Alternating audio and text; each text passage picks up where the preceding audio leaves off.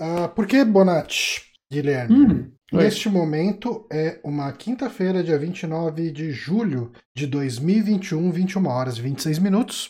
Repita. 21 horas e 26 minutos.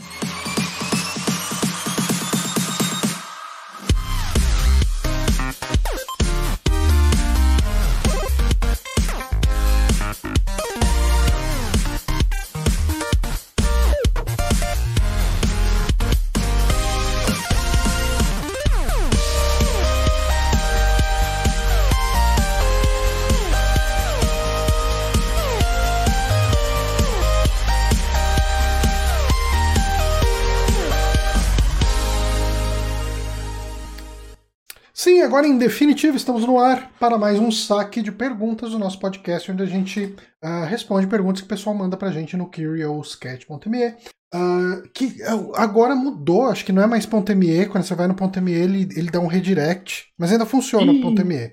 Como é que é agora? Agora eu vou ter que decorar, porque logicamente não é .com, né? Não. Uhum. É, porque por que, que você vai fazer URLs moderninhas. É ponto .qa. Hum. Ponto .qa, melhor dizendo. Que louco. Porque o português é um idioma tão rico, por que, que eu vou ficar falando QA? Né? Pois é. E no programa dessa semana, desse mês, melhor dizendo, é... Ô Bonatti, muito obrigado por ter se inscrito. Me fez lembrar que eu preciso me inscrever também. Tem que se inscrever que agora vale menos, não pode esquecer. É, rapaz. Parabéns, Bonatti. Você se inscreveu aqui no Prime por 15 meses consecutivos. Até parece que você é do site. Um, Lavagem de dinheiro, isso. Né? Mas enfim, o que eu ia falar? Esse programa, esse programa é um programa que a gente faz sempre no último programa do mês. A gente está chamando convidados. Já faz, um, faz bastante tempo que a gente não grava só nós dois o de perguntas. É porque nossas né? respostas já perderam a graça. Pois é, é, é, fatalmente alguém acaba fazendo uma mesma pergunta. Às vezes a nossa opinião até muda e a gente pode dar uma refrescada na resposta, mas. A gente pode inventar umas respostas também. A gente pode, a gente pode fingir. Primeira vez a gente fala a verdade, depois a gente vai. Né? o, o Tust falou que você é um filantropo. Filantropo. Como que é a pronúncia disso, Eric? Você que é uma pessoa mais estudada que eu. Filantropo. Filantropo. Você tá vendo acento, Johnny? Eu falo filantropo. Celantropo. Um, tá, mas enfim, e no programa dessa semana a gente trouxe o nosso queridíssimo amigo Eric Ele que é advogado, ele que é ex-podcaster, larga sua vida, então mostra que ele é mais sábio do que nós. Um, ele que também é um, um ex-candidato a vereador. Como se, como se refere alguém que foi candidato é ex-candidato mesmo? É candidato mesmo, candidato a vereador nas eleições de 2020. Ah, ok. É, candidato nunca deixa de ser candidato, a não ser que ele, a não ser que eu tivesse cancelado a minha candidatura. Mas se você se não você tivesse sido eleito, candidatar de novo, aí você vira ex-candidato? É, não, acho que não. Acho que eu vou ser para sempre candidato nas eleições de 2020. Hum. hum, olha aí. É essa informação. Nesse loop temporal. E enfim, uh, ah, para responder as perguntas que o pessoal mandou, a gente sempre recebe as perguntas aí no Curious Cat, como eu havia dito. E, então, como a gente tem bastante pergunta e sempre acaba sobrando na nossa base e, e, e a gente tem que jogar para o seguinte, a gente começou um pouquinho mais tarde hoje, uh, eu acho que a gente pode ir direto a elas. Perfeito, por Vamos mim. Vamos aqui, vamos com a pergunta aberta aqui. Primeira pergunta do nosso queridíssimo amigo Ogro, ele mesmo. Ogro Olha ele. Pergunta para o Eric Santos. Eric, ele escreveu seu nome certo em cima e escreveu errado embaixo. E eu não Putz, corrigi. Droga. Pois é. Mas, Eric, o Monark é mais burro pessoalmente? Olha, é, eu achei, achei, bem difícil é, debater com o Monark, porque quando eu conheci, assim, quando você está falando com ele sobre algum assunto que não tem a ver, não, não exige um pouco de inteligência, uhum. ele, ele parece uma pessoa normal. Parece uma pessoa que tem um raciocínio numa velocidade normal. Só que quando você tá, daí ele dá aquela impressão de que você está tendo uma discussão com uma pessoa comum. Uhum. É, e daí, é, quando você realmente puxa algum assunto que, que ele realmente tem que emitir uma opinião e tem que falar um negócio, você está debatendo, aí você percebe, caralho, não é uma pessoa normal, é um monarque, né? é, então, assim, ele pessoalmente, na hora que você conhece, antes do podcast, ele parece um pouquinho mais inteligente. Mas daí basta, assim, uma pergunta, uma reflexão para você perceber o que realmente ele é. Quando você precisa desenvolver um argumento, ele, ele vai para Como que chama aquele selo do, da psicodelia argumentativa do, Exato. do, do nosso queridíssimo Olavo de Carvalho. Muito queridíssimo, né, Olavo de Carvalho? Nossa.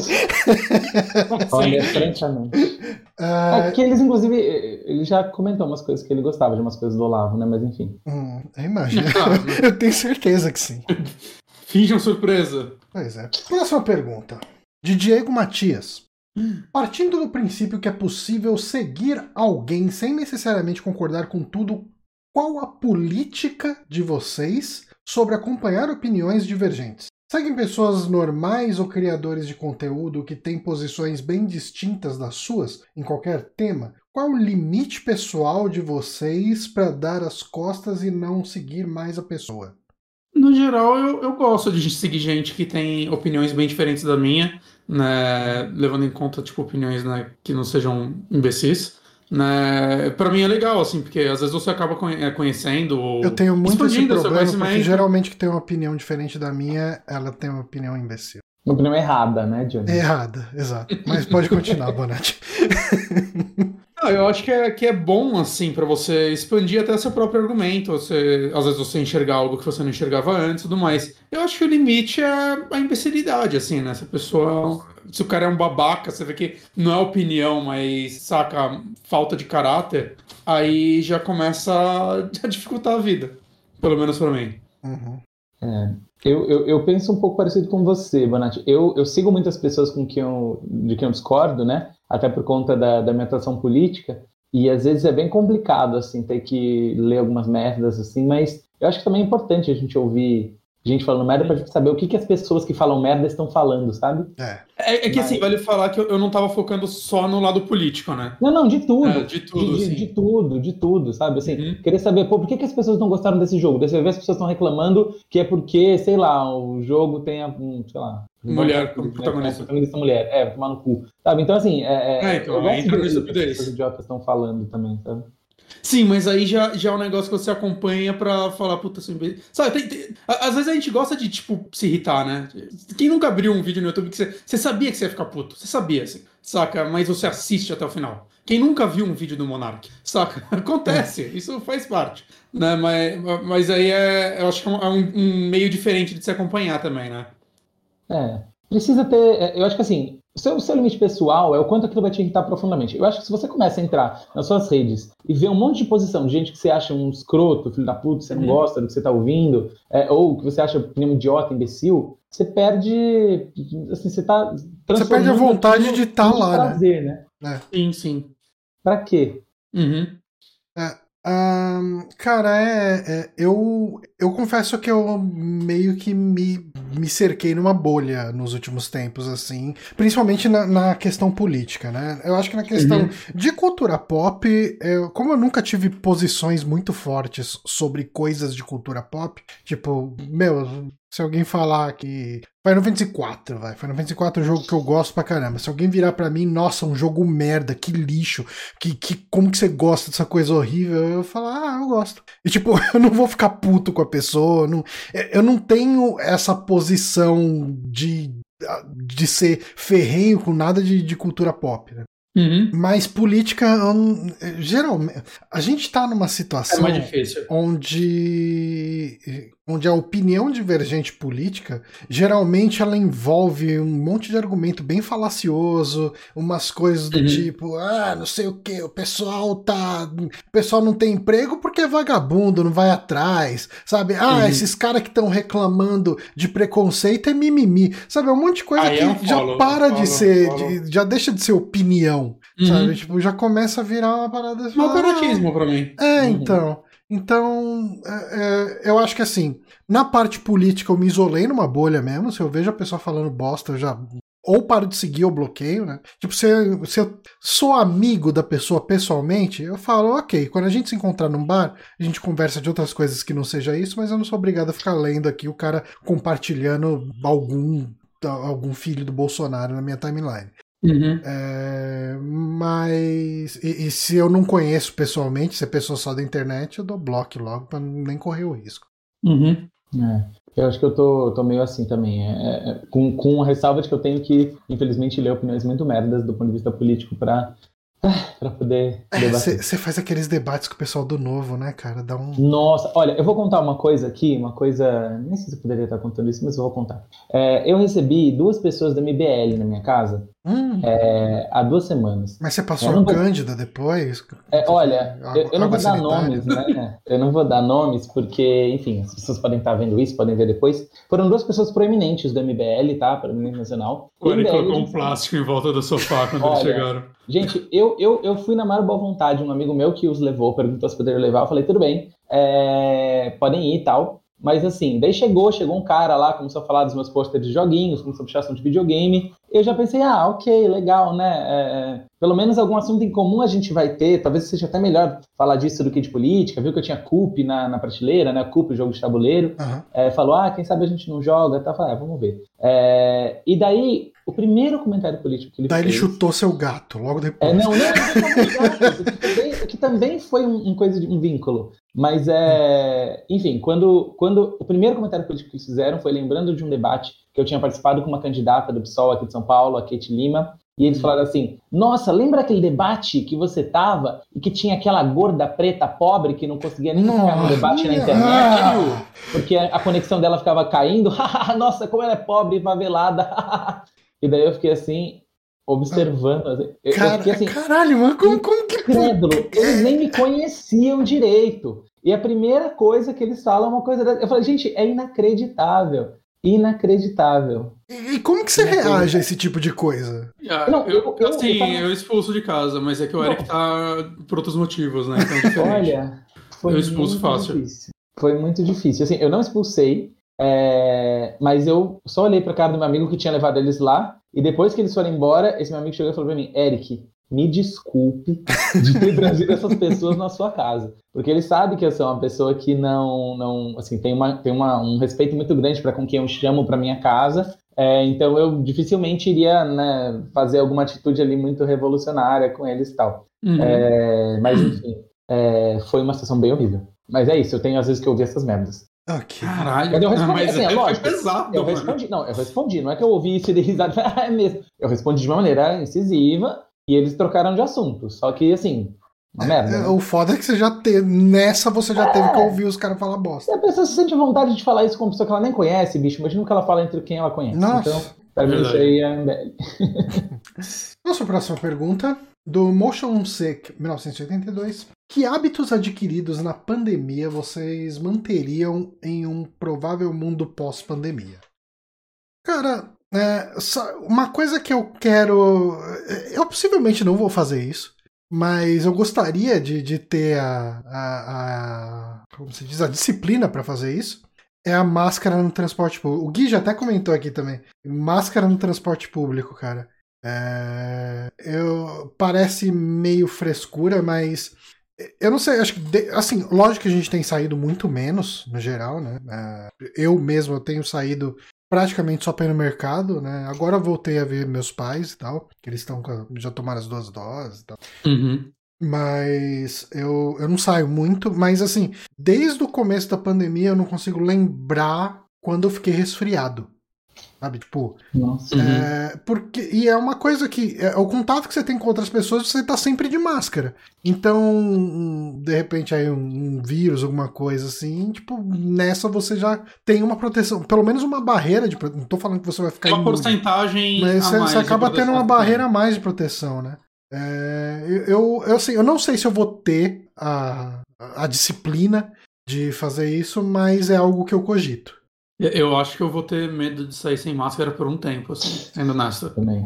Saca? É, tipo, beleza, a gente vai se encontrar, por exemplo, a gente vai num bar. É, lá eu vou tirar máscara, obviamente, porque né, a gente vai querer beber, vai conversar tudo mais. Mas, por exemplo, se eu for de carro. De carro não, né? De carro eu vou estar eu dirigindo, mas se eu for de ônibus ou de Uber, eu me vejo no caminho é, usando máscara, por exemplo. Saca? E, e, trabalhar, se eu voltar a trabalhar presencialmente, transporte público, me vejo realmente usando, pelo menos nos primeiros meses, assim, até eu criar uma confiança. Saca? Eu criar uma confiança significa os médicos chegarem e falarem: ô, oh, relaxa, gente, tá realmente 100% livre. Saca? Uhum.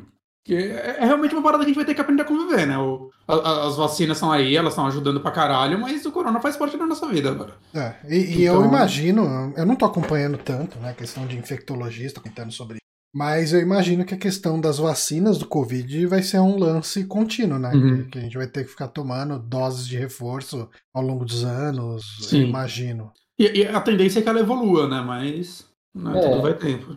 Eu concordo contigo. Eu acho que eu também vou continuar usando máscara de transporte público, mas eu acho que possivelmente vai ser a única, a única medida que eu devo manter, sabe?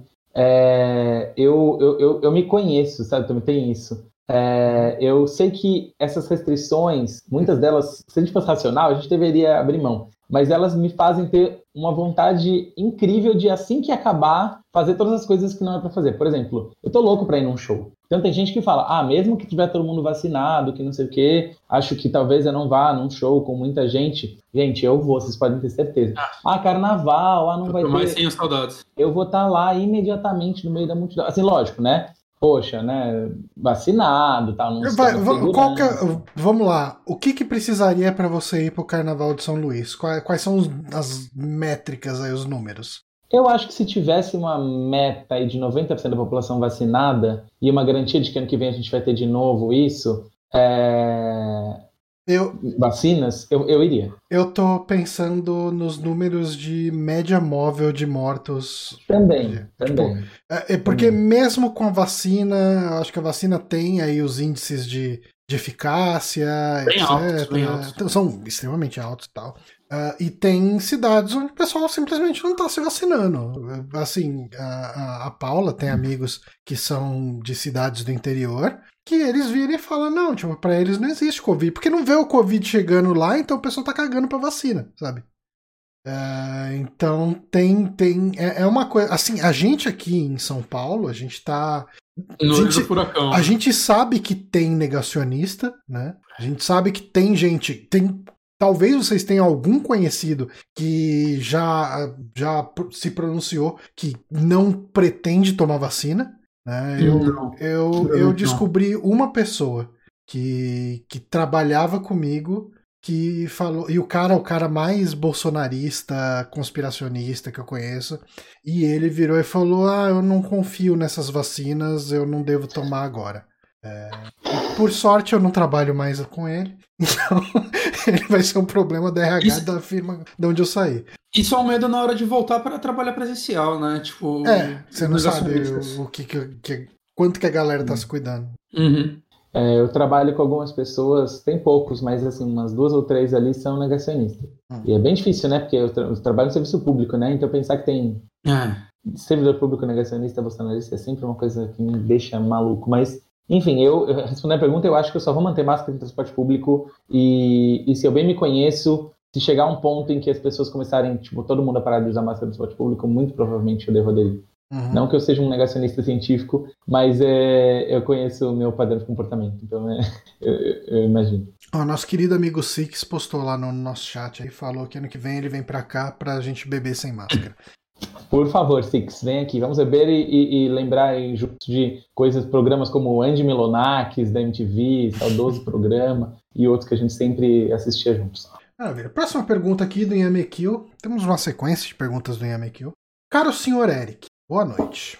Aproveitando essa onda de frio extremo devido ao aquecimento global, qual o seu truque para levantar de manhã cedo e dar um susto no corpo? Como tem relação com o meio ambiente, você separa seu lixo em recicláveis e seu condomínio recolhe ou tem a impressão que vai tudo para o mesmo lugar? Inhamekio. Eu devia ter tirado o nome do Inhamekio aqui, ficou duas vezes.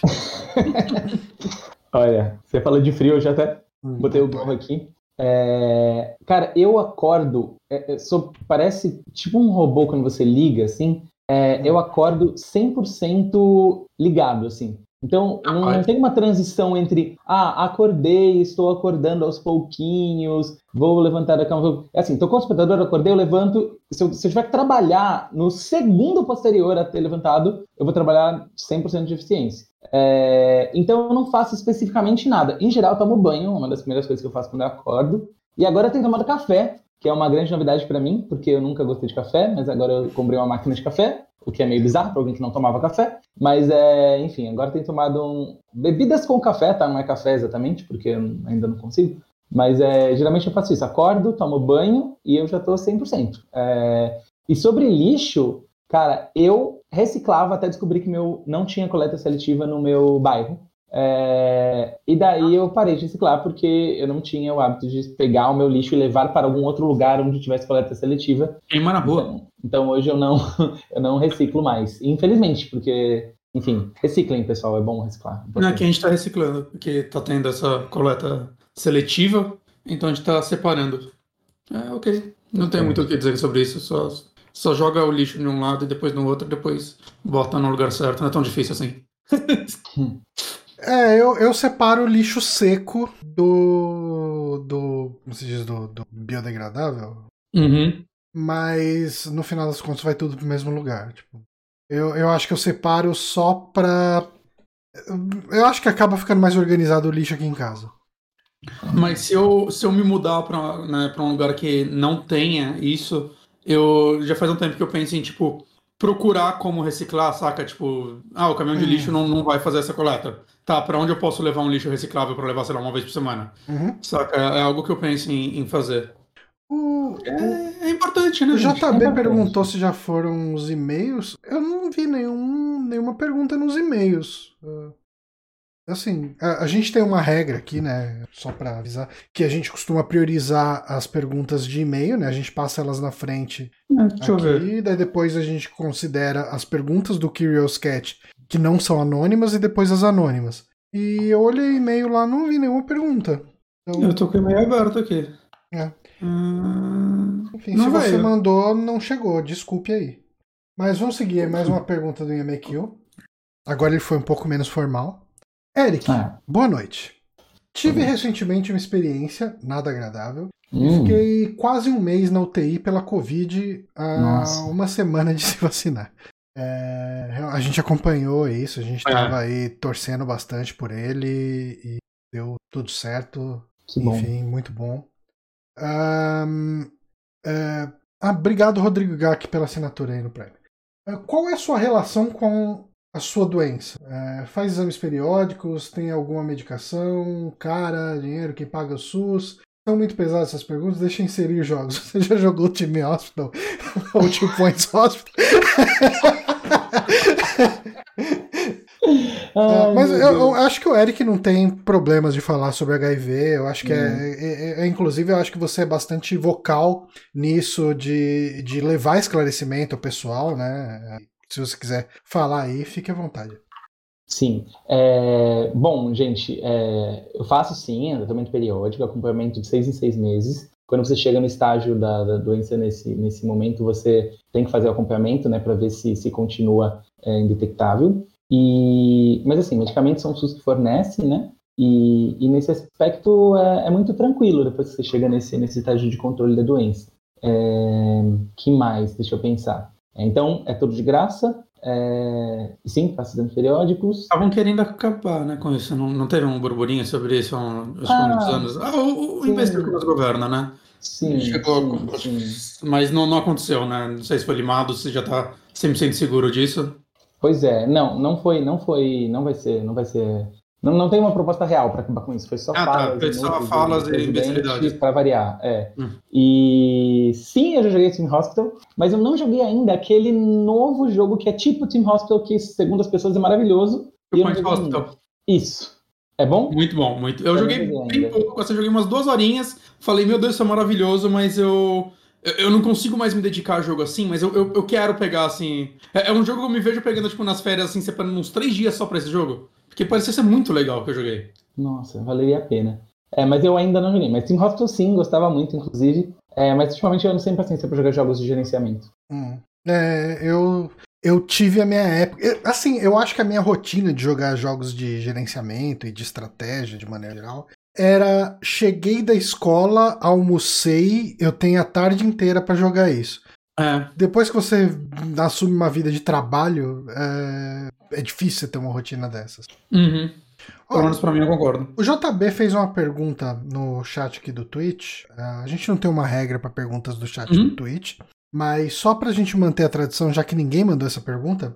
Não mandaram? É, não. Quais os canais de YouTube que vocês têm visto? Todo mês tem essa pergunta.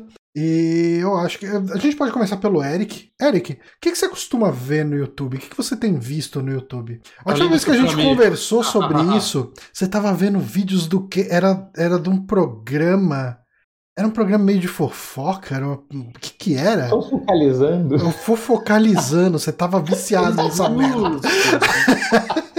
eu parei, já tem muito tempo que eu parei de ver fofocalizando.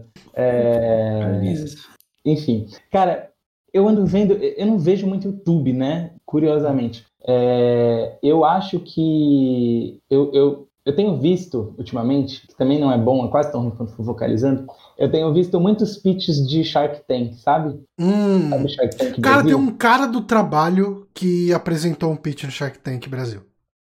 É, qual, qual, qual que era a empresa dele, você lembra? Era um lance de que controlava o quanto de gás tem nos botijões de gás e. Porra, isso ia ser bom, hein? Acabou enquanto eu fazia arroz há duas semanas. É, então. E, e daí, o pessoal falou que não era uma ideia tão boa porque ele envolvia um processo meio manual aí no meio, que era toda vez que você trocasse o botijão, você tinha que configurar que você trocou no aplicativo.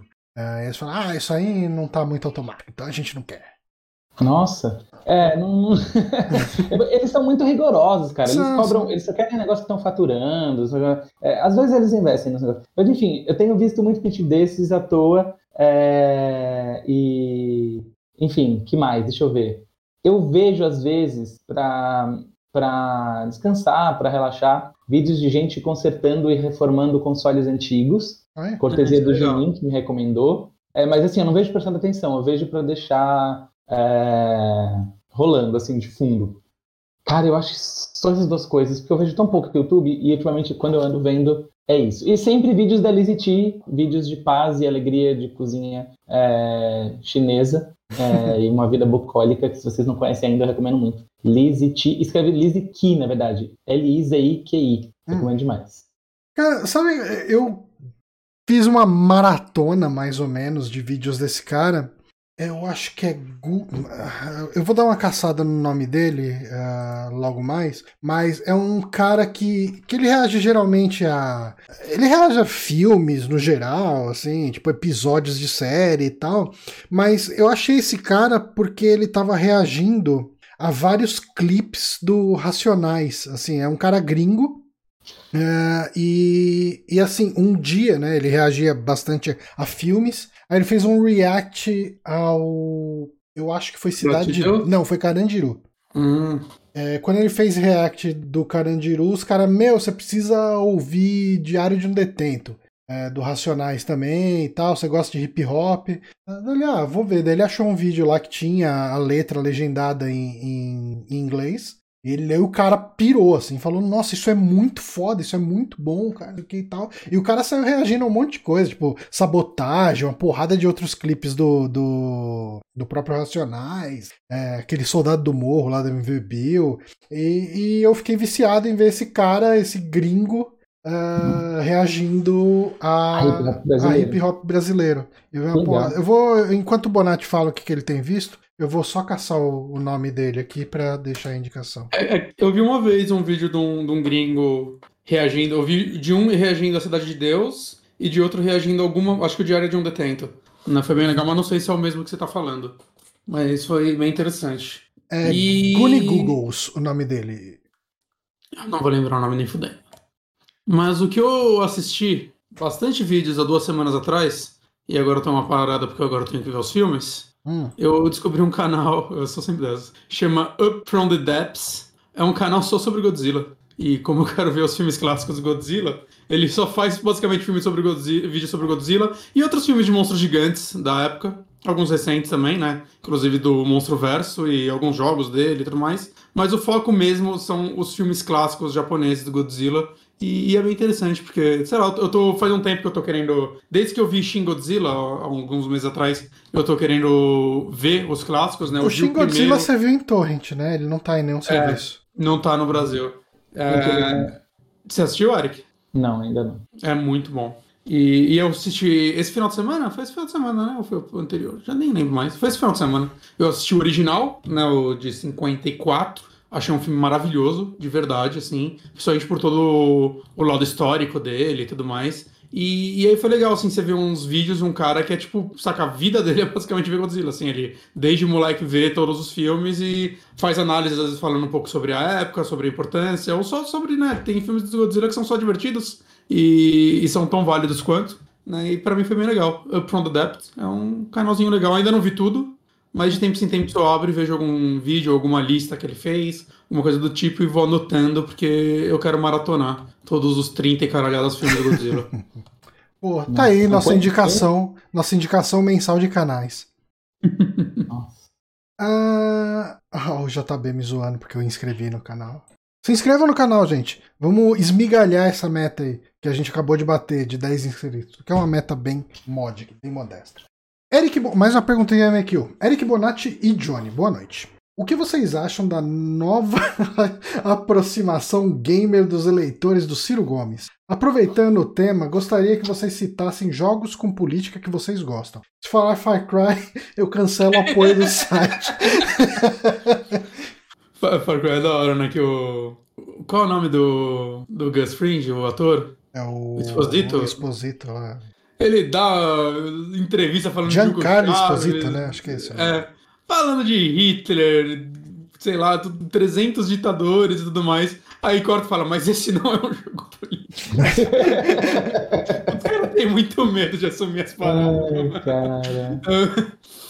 É, vocês querem falar sobre o Ciro Gomes? Ciro Games, eu não vi, tipo, te, já rolou a live do, do Ciro Games? Eu acho que não, né? Hum. Eu torço pra ter sido um desastre.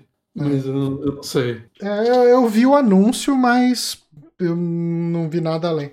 Cara, é, é, é meio cretino demais, né? Tipo. É, claro! É, tipo, cara, assim. É tipo o Collor querendo falar de anime no Twitter, mano. Nossa. Toma no cu, mano. Falar de anime com Collor. Caguei pra que anime Collor assiste. Então, mas sabe o que é foda? Tipo assim, quando rolou, a primeira, a primeiro envolvimento meio que de política, assim, desses que eu vi Uh, eu acho que foi o, quando chamaram o Boulos para jogar Mangas. Eu Nossa. não sei, eu não sei ah, se o MBL verdade. tinha feito isso antes, porque depois eu lembro que o MBL fez uma live Sim. com, com o, o, Kim Kataguiri, o Holiday, o outro lá, o Mamãe Falei e tal. Mas eu acho que essa foi depois. Mas eu não sei, eu não, não lembro agora a sequência dos fatos. Mas quando chamaram o Boulos é, é, é, eu entendi aquilo não como uma coisa da campanha do Boulos. Era um lance que era uma galera que já fazia essas lives e falar: Ô Boulos, vem jogar aqui com a gente. Tipo, uhum. e, e, daí, assim, eu meio que, ah, beleza, o cara tá em campanha, mano, tem que ir pros lugares, tem que aparecer, e, e beleza. E, e, daí, quando começou a aparecer já uns eventos uh, organizados por políticos, de ó, oh, vamos jogar coisas, eu já comecei a. Hum, hum. E assim, uh, no caso específico do Ciro, ele nunca teve qualquer tipo de relação, de, de qualquer tipo de aceno a qualquer coisa que envolvesse videogame vira uma coisa só imbecil, sabe? Tipo, bem, bem idiota. Então, a, a minha opinião sobre isso acaba sendo isso. Essa. É, é um negócio completamente vazio, né, cara? É, é para começar, nem é um negócio que vai falar sobre games, política para games, o que quer que seja. É um negócio que é meramente um trocadilho é, e, e que vai a partir daí querer atrair um público que não tem nada a ver uhum. com a questão do, do, que vai ser debatida lá, ou com o que o Ciro Gomes propõe, ou com o que o Ciro Gomes pensa, ou com o que o Ciro Gomes é ou representa. Eu acho uma tentativa muito fraca, muito tosca de, de, de aproximação de público.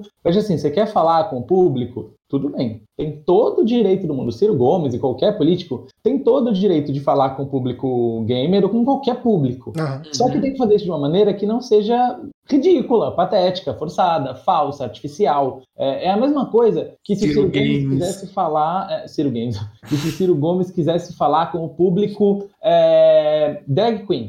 E daí ele fizesse Ciro drag, se vestisse de drag e fosse lá. Sabe, seria uma coisa Isso ia ser muito da hora, eu queria ver isso. Não, Não, mentira, mentira porque é, tem um monte de assuntos envolvidos aí. É, isso ia ser, tem, isso ser é, só escroto né, também. É quase uma apropriação de, de uma cultura que ele não faz parte só para conseguir voto. Eu acho que isso é tão forçado e seria tão melhor se ele tivesse realmente com alguma proposta, alguma enfim, algo a acrescentar para o debate. Não, é só um trocadilho tosco, uma montagem ridícula, com umas pessoas que ele contratou para fazer ele parecer cool. Então, assim, olha, me desculpa, pelo amor de Deus, eu, eu não, não consegui engolir isso, não. É, foi muito Steve Buscemi, né? Nossa, muito ruim. Hello, fellow kids feelings. Uhum. Nossa. E... Mas agora, joguinho político, gente, tem, tem bastante. Cara, né? eu, eu tive a minha. Na minha época que eu jogava mais jogos de estratégia, eu gostava muito de Trópico. Assim, tipo, o, o, Trópico ele é um exagero bem caricato referente a, a, toda a situação das repúblicas de bananas que a gente tem aí, de, de, de países, uh, principalmente ali do Caribe. Mas ele tem uma crítica política ali em cima dele, porque, e, e ele tem muito de política nele, que vai desde o, assim de você decidir se você vai ter eleições ou não. Você pode decidir que vai ter eleições e se seu concorrente estiver ganhando nas pesquisas, você pode matar o seu concorrente, mandar matar, mandar o exército matar ele.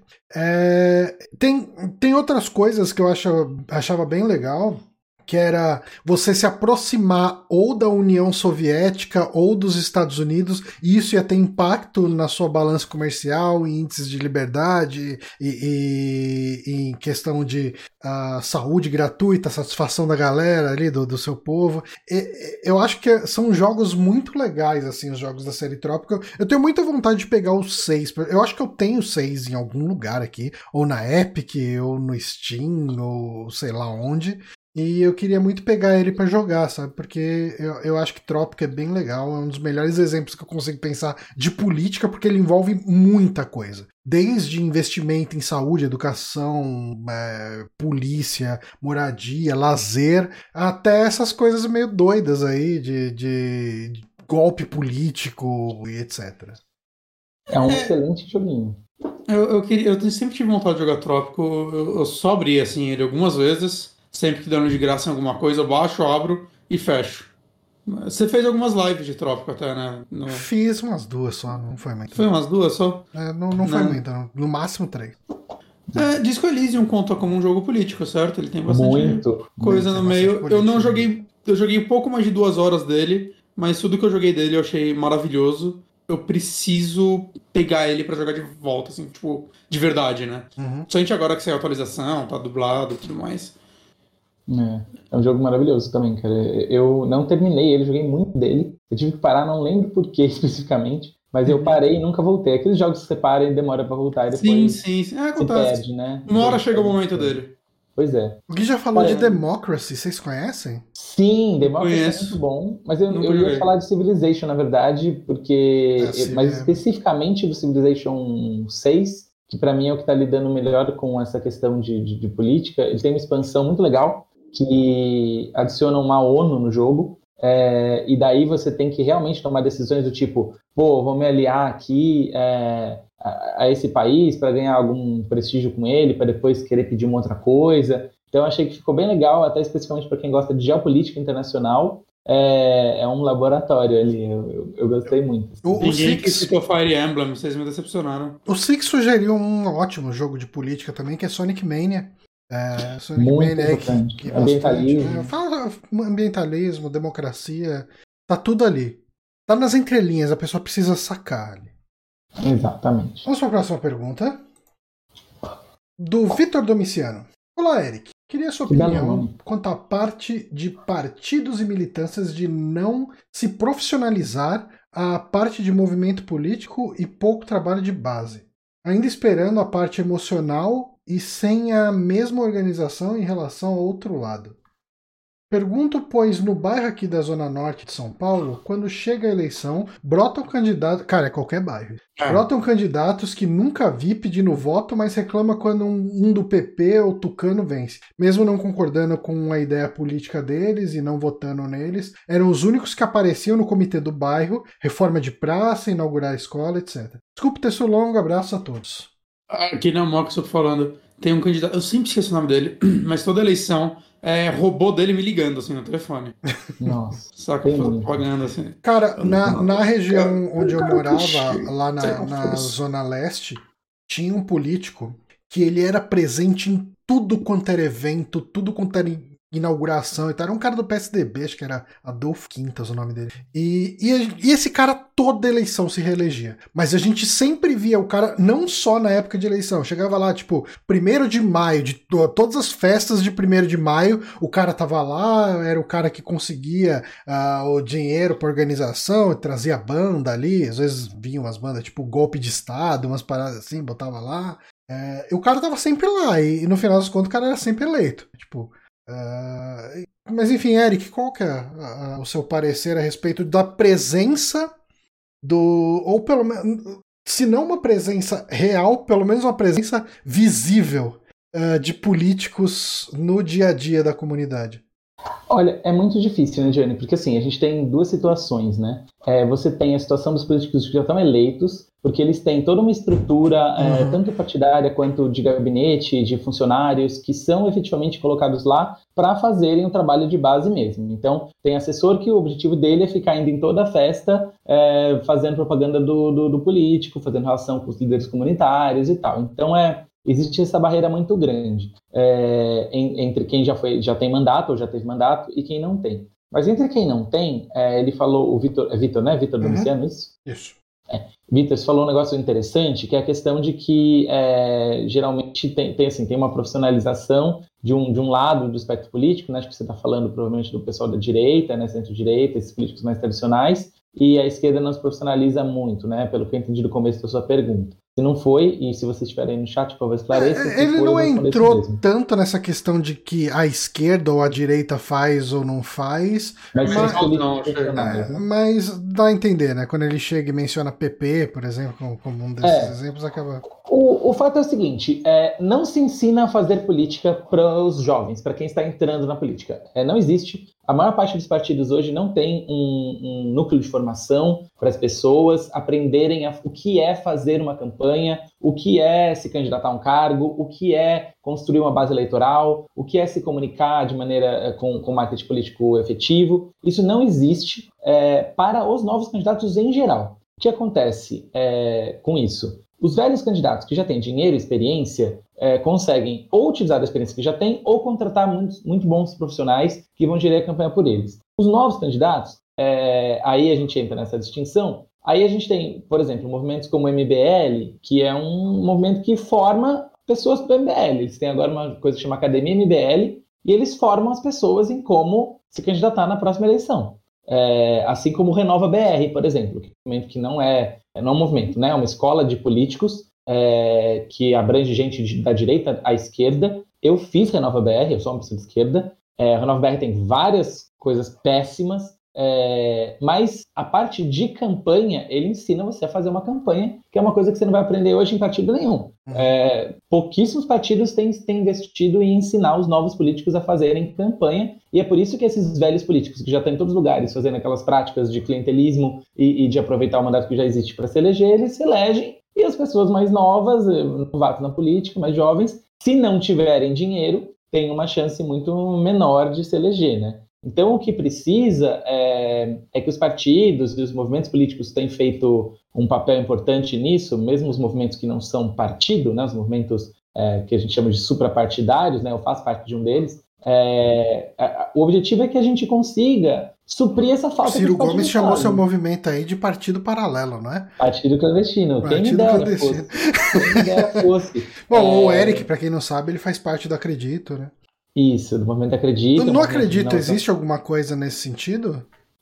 Existe, Diana, existe. A gente tem um programa de lideranças cívicas que a gente faz é uma formação é, antes das eleições. Ano passado eu fui parte desse programa. Esse ano você parte como mentor, né? É, e existe essa, essa tentativa. Alguns partidos têm essa tentativa. Por hum. exemplo, o PCB tem uma escola de formação política, é, embora o PCB seja um partido sem nenhum parlamentar, é, com todo respeito, né, é um partido muito importante, mas é um partido que não tem representação parlamentar, então não, não elegeu nenhum parlamentar nas últimas eleições. É, o PDT tem uma escola de candidatos é, e o PSDB criou recentemente também uma. É, mas ainda é muito pouco e ainda existe muito pouco. Então você não, não ensina. O que tem que fazer para mudar isso é, é, você realmente ensinar para as pessoas que estão entrando na política agora como se faz uma campanha, como se elege, como se faz marketing, como se forma um time, que é uma coisa muito difícil. O Gui já comentou aqui no, no chat, falou que um dos melhores documentários que ele viu esse ano é sobre um summer camp, entre aspas, de direita estadunidense no Texas, que é um,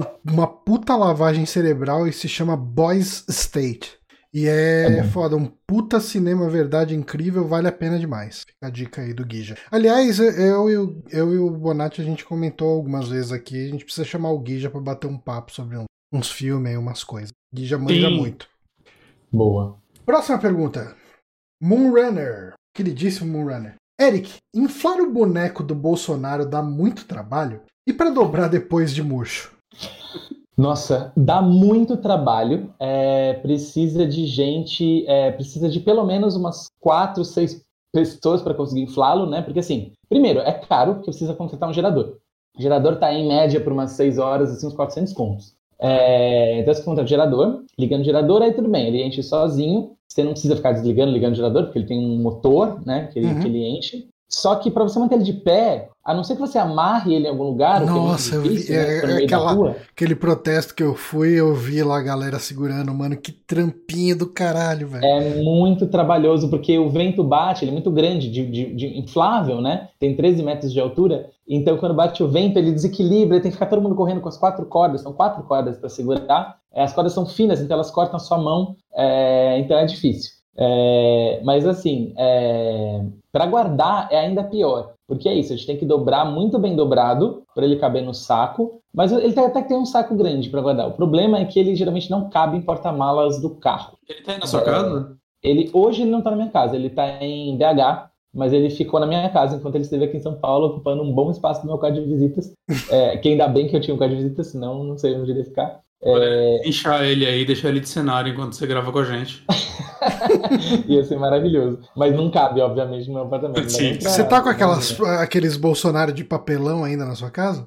Tô sim, ainda tô com o Bolsonaro. Você podia botar o Bolsonaro de, de é. uniforme de presidiário no fundo.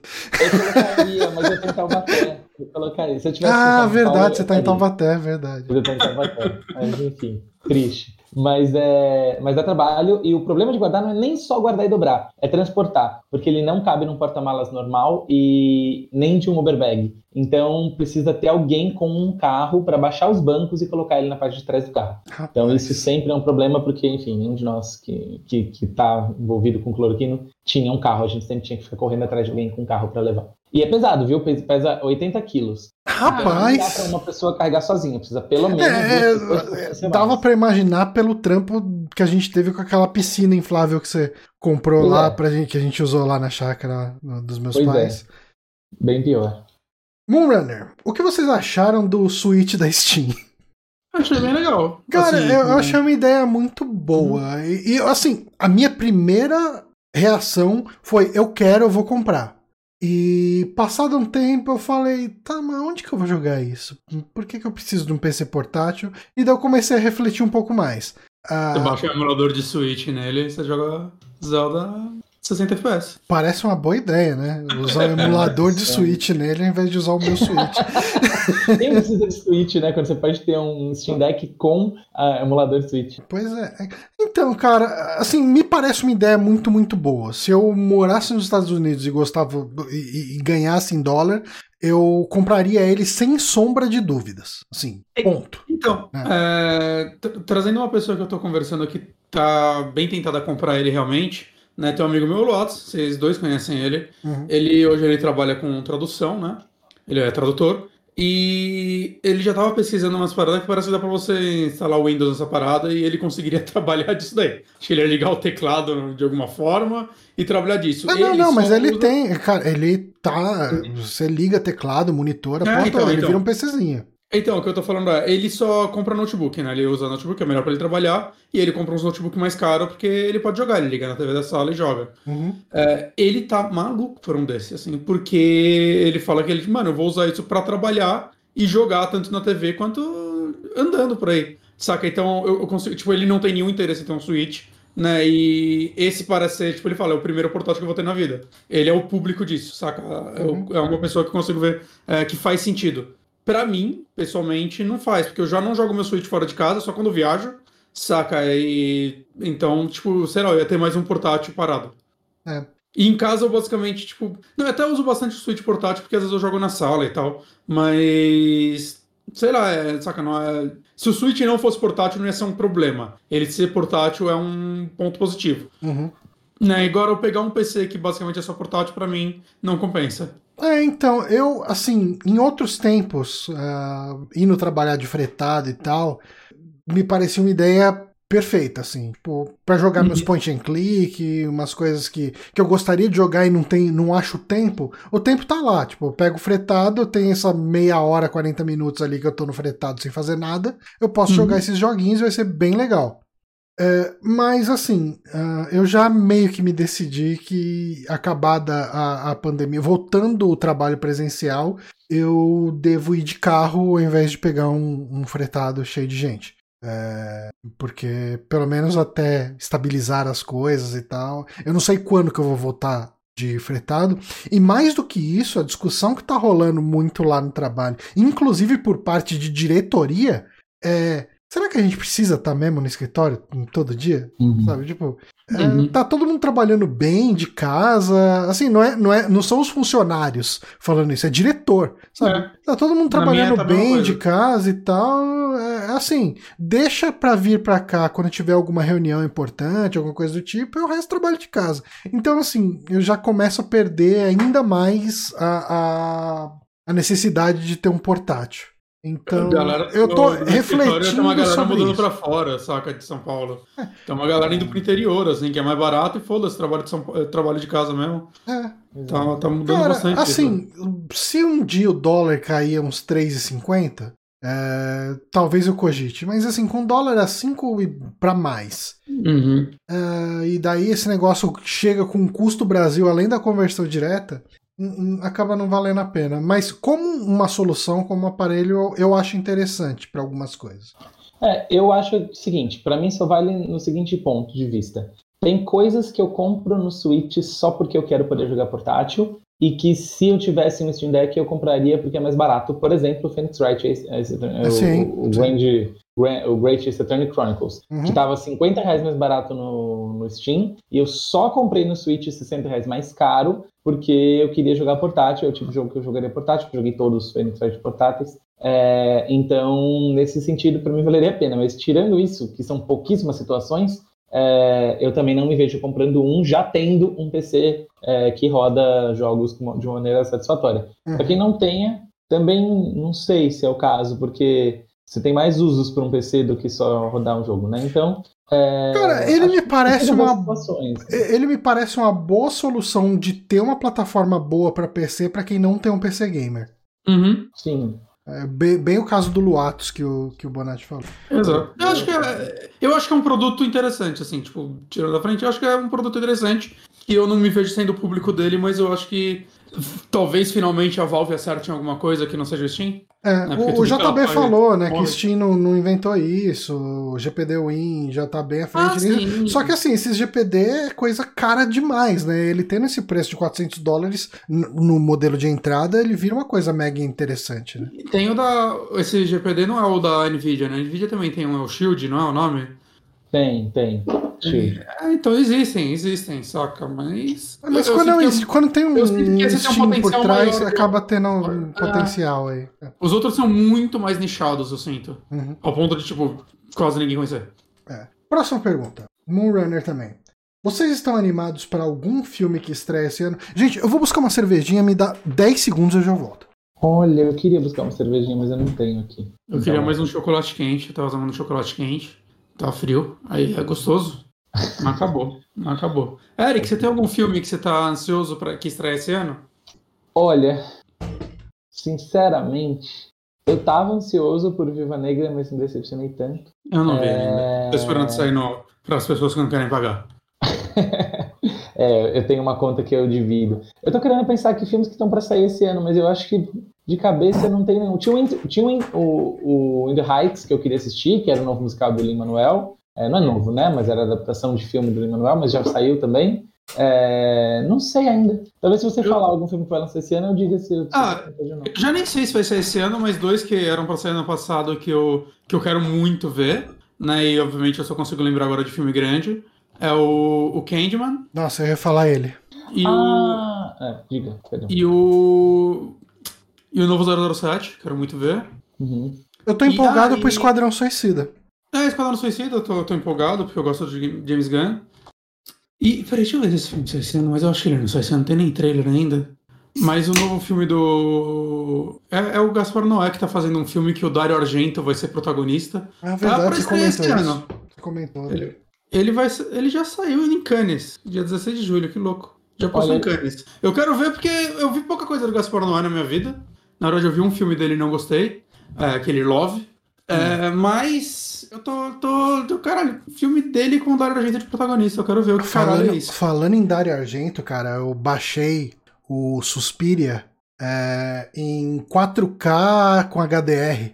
Hum, Rapaz, o negócio fica bonito, viu? Eu, eu, já, eu já entrei na Amazon e fiquei paquerando esse Blu-ray, mas é muito é caro. É muito caro, né, pra, pra, comprar ele. E, é... e, eu comprei ano passado o Blu-ray normal, nacional dele. Já... Não, gente, parem de comprar, de comprar Blu-ray. O, o Eric é contra a mídia física. Eu sou é, contra a mídia física, gente. É, eu, eu, vou cagar, é mais fácil de vez eu virar a câmera e fazer isso aqui. Eu, não, eu não tenho. Nath, isso tá aqui porque não cabe mais no guarda-roupa. Tem alguns tá na, negócio, na cesta de roupa. É, esses três de cima chegaram ontem. Não pode ser. O Gui já é. comentou do Duna. É, é eu vi, eu vi. Eu... O Duna eu vou, eu, eu vou esperar, eu vou nem baixar a torrent, eu vou esperar estrear no HBO Max, né? Que ele vai estrear, tipo, Sim. acho que é 35 dias depois que estrear no cinema. É, tô, tô, tô afim, viu? Eu gostava muito de, do jogo de Dune, né? O Dune 2. Eu também. É... Eu não manjo nada de Dune, mas eu vou acabar vendo esse filme. Eu, eu quero ver o original primeiro, que falam que não é bom, o David Lynch, mas eu queria ver também. Tem várias de Dune, enfim, então deve ser bom. Eu vi vários filmes, eu, eu para saber, eu falei, eu esperando não tô, mas eu vou ver que filmes que vão sair esse ano aqui ainda, e eu vi vários que eu tô muito afim de assistir. É, eu não sei se já saiu, estava previsto para sair em julho, mas tá, acabou julho já. Mas Lugar Silencioso Parte 2 eu não assisti ainda. Queria eu ver. também não. É, queria ver também. É, Teoricamente saiu Matrix novo esse ano, né? Eu acho que não sei se é esse ano. Não é? Eu acho que. Duna eu tô muito afim de ver. Pra quem, como eu, gosta muito de musicais, vai ser uma adaptação do Dear Evan Hansen, que foi um musical muito premiado lá e que eu não tive a oportunidade de, de, de assistir nem bootleg nem nada. Uhum. Então vai ser uma adaptação de filme. E, pô, vai ter o Shang-Chi e o Eternos, né? Que são dois que eu quero muito ver também. É verdade, é verdade. Tem, tem um também. Uh, Matrix 4 tem uma tá animação. Tem uma animação com trilha do Lima Manuel Miranda que deve estrear, acho que semana que vem ou na outra, no Netflix. É vivo. É, legal. Uhum. Também quero. E só falando, o Matrix tá, se não for adiado, pra 22 de dezembro. Nossa. Eu, eu quero ver que loucura vai ser essa, porque é um filme que não tem nem imagem de set dele. É, não tem nada. Né? Tá sendo feito em segredo. Então eu quero muito ver. Eu ainda sou da teoria que Matrix 4 é o John Wick 4. vai unir os universos. Boa. Próxima pergunta, Moonrunner também. Vocês costumam boicotar empresas de jogos? Se sim, quais? Honestamente, não. Tipo, eu não consigo lembrar de nenhuma que eu tenha boicotado a empresa. Tipo, tem empresas que eu não me interesso pelos jogos delas. E raramente eu vou comprar algo, mas. É, a gente tá tendo o, todo aquele caso da, hum. dos assédios da, da é. Activision Blizzard e tal. Mas assim, eu, eu não sou um consumidor de jogos da, é, então... da Activision Blizzard de maneira geral. Né? É, é assim, tipo, eu entendo que seja difícil para pessoas uh, boicotar algumas coisas aí de umas empresas dessas. Por exemplo, você chega lá, você vai boicotar o Tony Hawk, que é da Activision. É... Ah, mas o Tony Hawk é gente boa, não pode. Pois é. Mas assim, eu, eu deliberadamente não boicoto nenhuma empresa de games. Uh, mas eu nunca cheguei numa situação onde, tipo assim, Blizzard, porra, esse BO todo. Eu, eu falei, tá, eu já não jogo o jogo da Blizzard, eu não preciso nem ah. ter o trabalho de, de, de falar, eu vou boicotar, mas eu não sei. Teve violência da Ubisoft lá, daquele jogo nojento do celular deles né, que foi cancelado, acho até, né? Sei lá se aquela possível. Né, mas assim, eu confesso que eu não, não boicoto a Ubisoft, eu ainda jogo Assassin's Creed.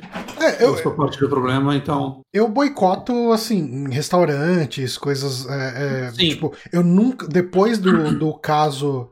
Madeira que, da falida, que né? mataram né? o, o. Mataram um cara lá no, no, numa unidade do Carrefour. Eu nunca mais voltei no Carrefour.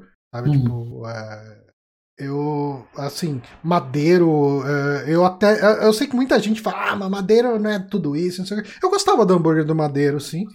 E eu não, não me vejo voltando pro Madeiro de jeito nenhum, sabe? Tipo, não, Madeiro eu não vou, não. Eu tô mais na sua também, Johnny. Eu, eu dificilmente boicoto empresas de jogos ou de filmes ou coisas assim. É, embora motivos não faltem, né?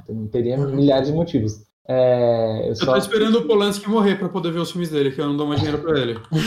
só fico em dúvida sobre, é, sobre a efetividade né, desses boicotes e tal. Acho que isso também tem um pouco a ver de porque que normalmente eu não faço quando a gente está falando de empresas de entretenimento, uhum. de, de, games, de séries e de coisas assim. Agora, é, uma coisa que certamente eu vou, entre aspas, boicotar é o novo jogo de Harry Potter, porque eu sou um grande fã de Harry Potter, independentemente da, do absurdo que se tornou ou sempre foi e se revelou ser a J.K. Rowling, mas eu certamente vou jogar um novo jogo de Harry Potter e devo jogá-lo de maneira pirata é, para que, enfim, de certa maneira eu não financie ela, porque é uma pessoa que definitivamente me decepcionou muito, acho que até por ah. conta do, do quanto eu gostava da, da série e o quão horrível ela se tornou e Esse... quão absurdos ela fala. Então, eu, eu vou boicotar no sentido de que eu vou jogar, com certeza, mas provavelmente vou piratear.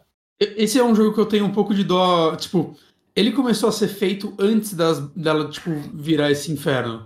Eu tenho um pouco de dó da galera que tá trabalhando que nem louca nesse jogo e, tipo, cada hora que ela abre a boca, os caras devem falar: ah, caralho, eu vou perder o emprego, filha da puta, cala a boca. Saca? Tipo, eu tenho um pouco de dó dessa galera. Né? Eu, eu torço do fundo do coração pra esse jogo ser uma bosta, que aí eu não vou ter vontade de jogar ele.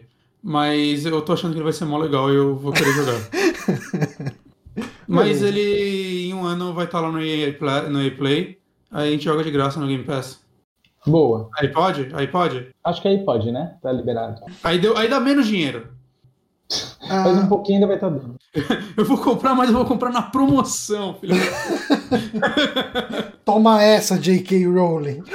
é, é, que assim, eu, eu, apesar de tudo, eu ainda sou. Uma vez eu falei isso no podcast, mas de certa forma, é um pouco tarde demais para boicotar ela. Saca? No sentido de, tipo, mano, ela, ela nunca vai passar nenhuma necessidade na vida dela.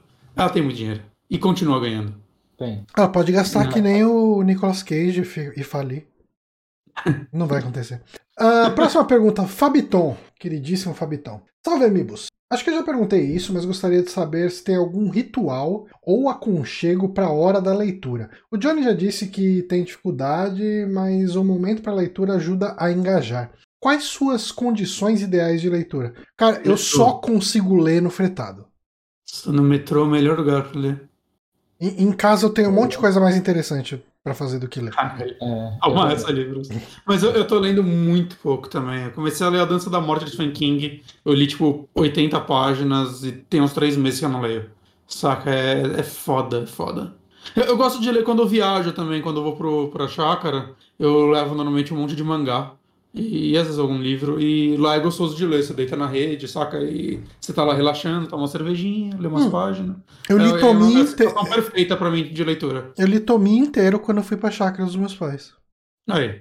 É, é gostoso, é gostoso ler no interior. É, eu gosto de ler na rede, cara. Como eu não tenho rede na minha casa, como eu venho vindo pra Taubaté com muita frequência, eu tenho lido praticamente zero. Uhum. É, tenho sobrado muito pouco tempo para ler. Na verdade, tenho sobrado muito pouco tempo livre. E o pouco tempo livre que eu tenho, eu dedico ao meu hobby principal, que são jogos. É, então, não tem sobrado realmente tempo para ler, não. Infelizmente.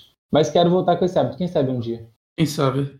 Próxima pergunta, Fabiton também. Uma pergunta a vocês. Sempre falamos sobre como os jogos impactam nossas vidas e nossos contextos. Gostaria que contassem como experiência o inverso. Como a vida de vocês impactou o gameplay ou a preferência por um gênero ou compra de jogo? Acho que a gente comenta muito isso no, no, dia a dia do podcast, né? Tipo, por exemplo, eu acabei de falar aqui nesse programa mesmo, né, sobre como a minha vida impactou na minha em eu parar de jogar jogos de estratégia, porque o, o tipo de tempo, a janela de tempo que eu costumava reservar para jogar esse tipo de jogo não existe mais, né? Tipo, quando você trabalha oito horas por dia, ainda mais se for pensar fora desse, tempo, desse contexto de pandemia, num contexto de, é, é, de pegar transporte público e tal, jogar um jogo que demanda tempo pra caramba, como é um, jogos, um jogo de estratégia uh, desses de gerenciamento, é impossível, sabe? É muito, muito difícil.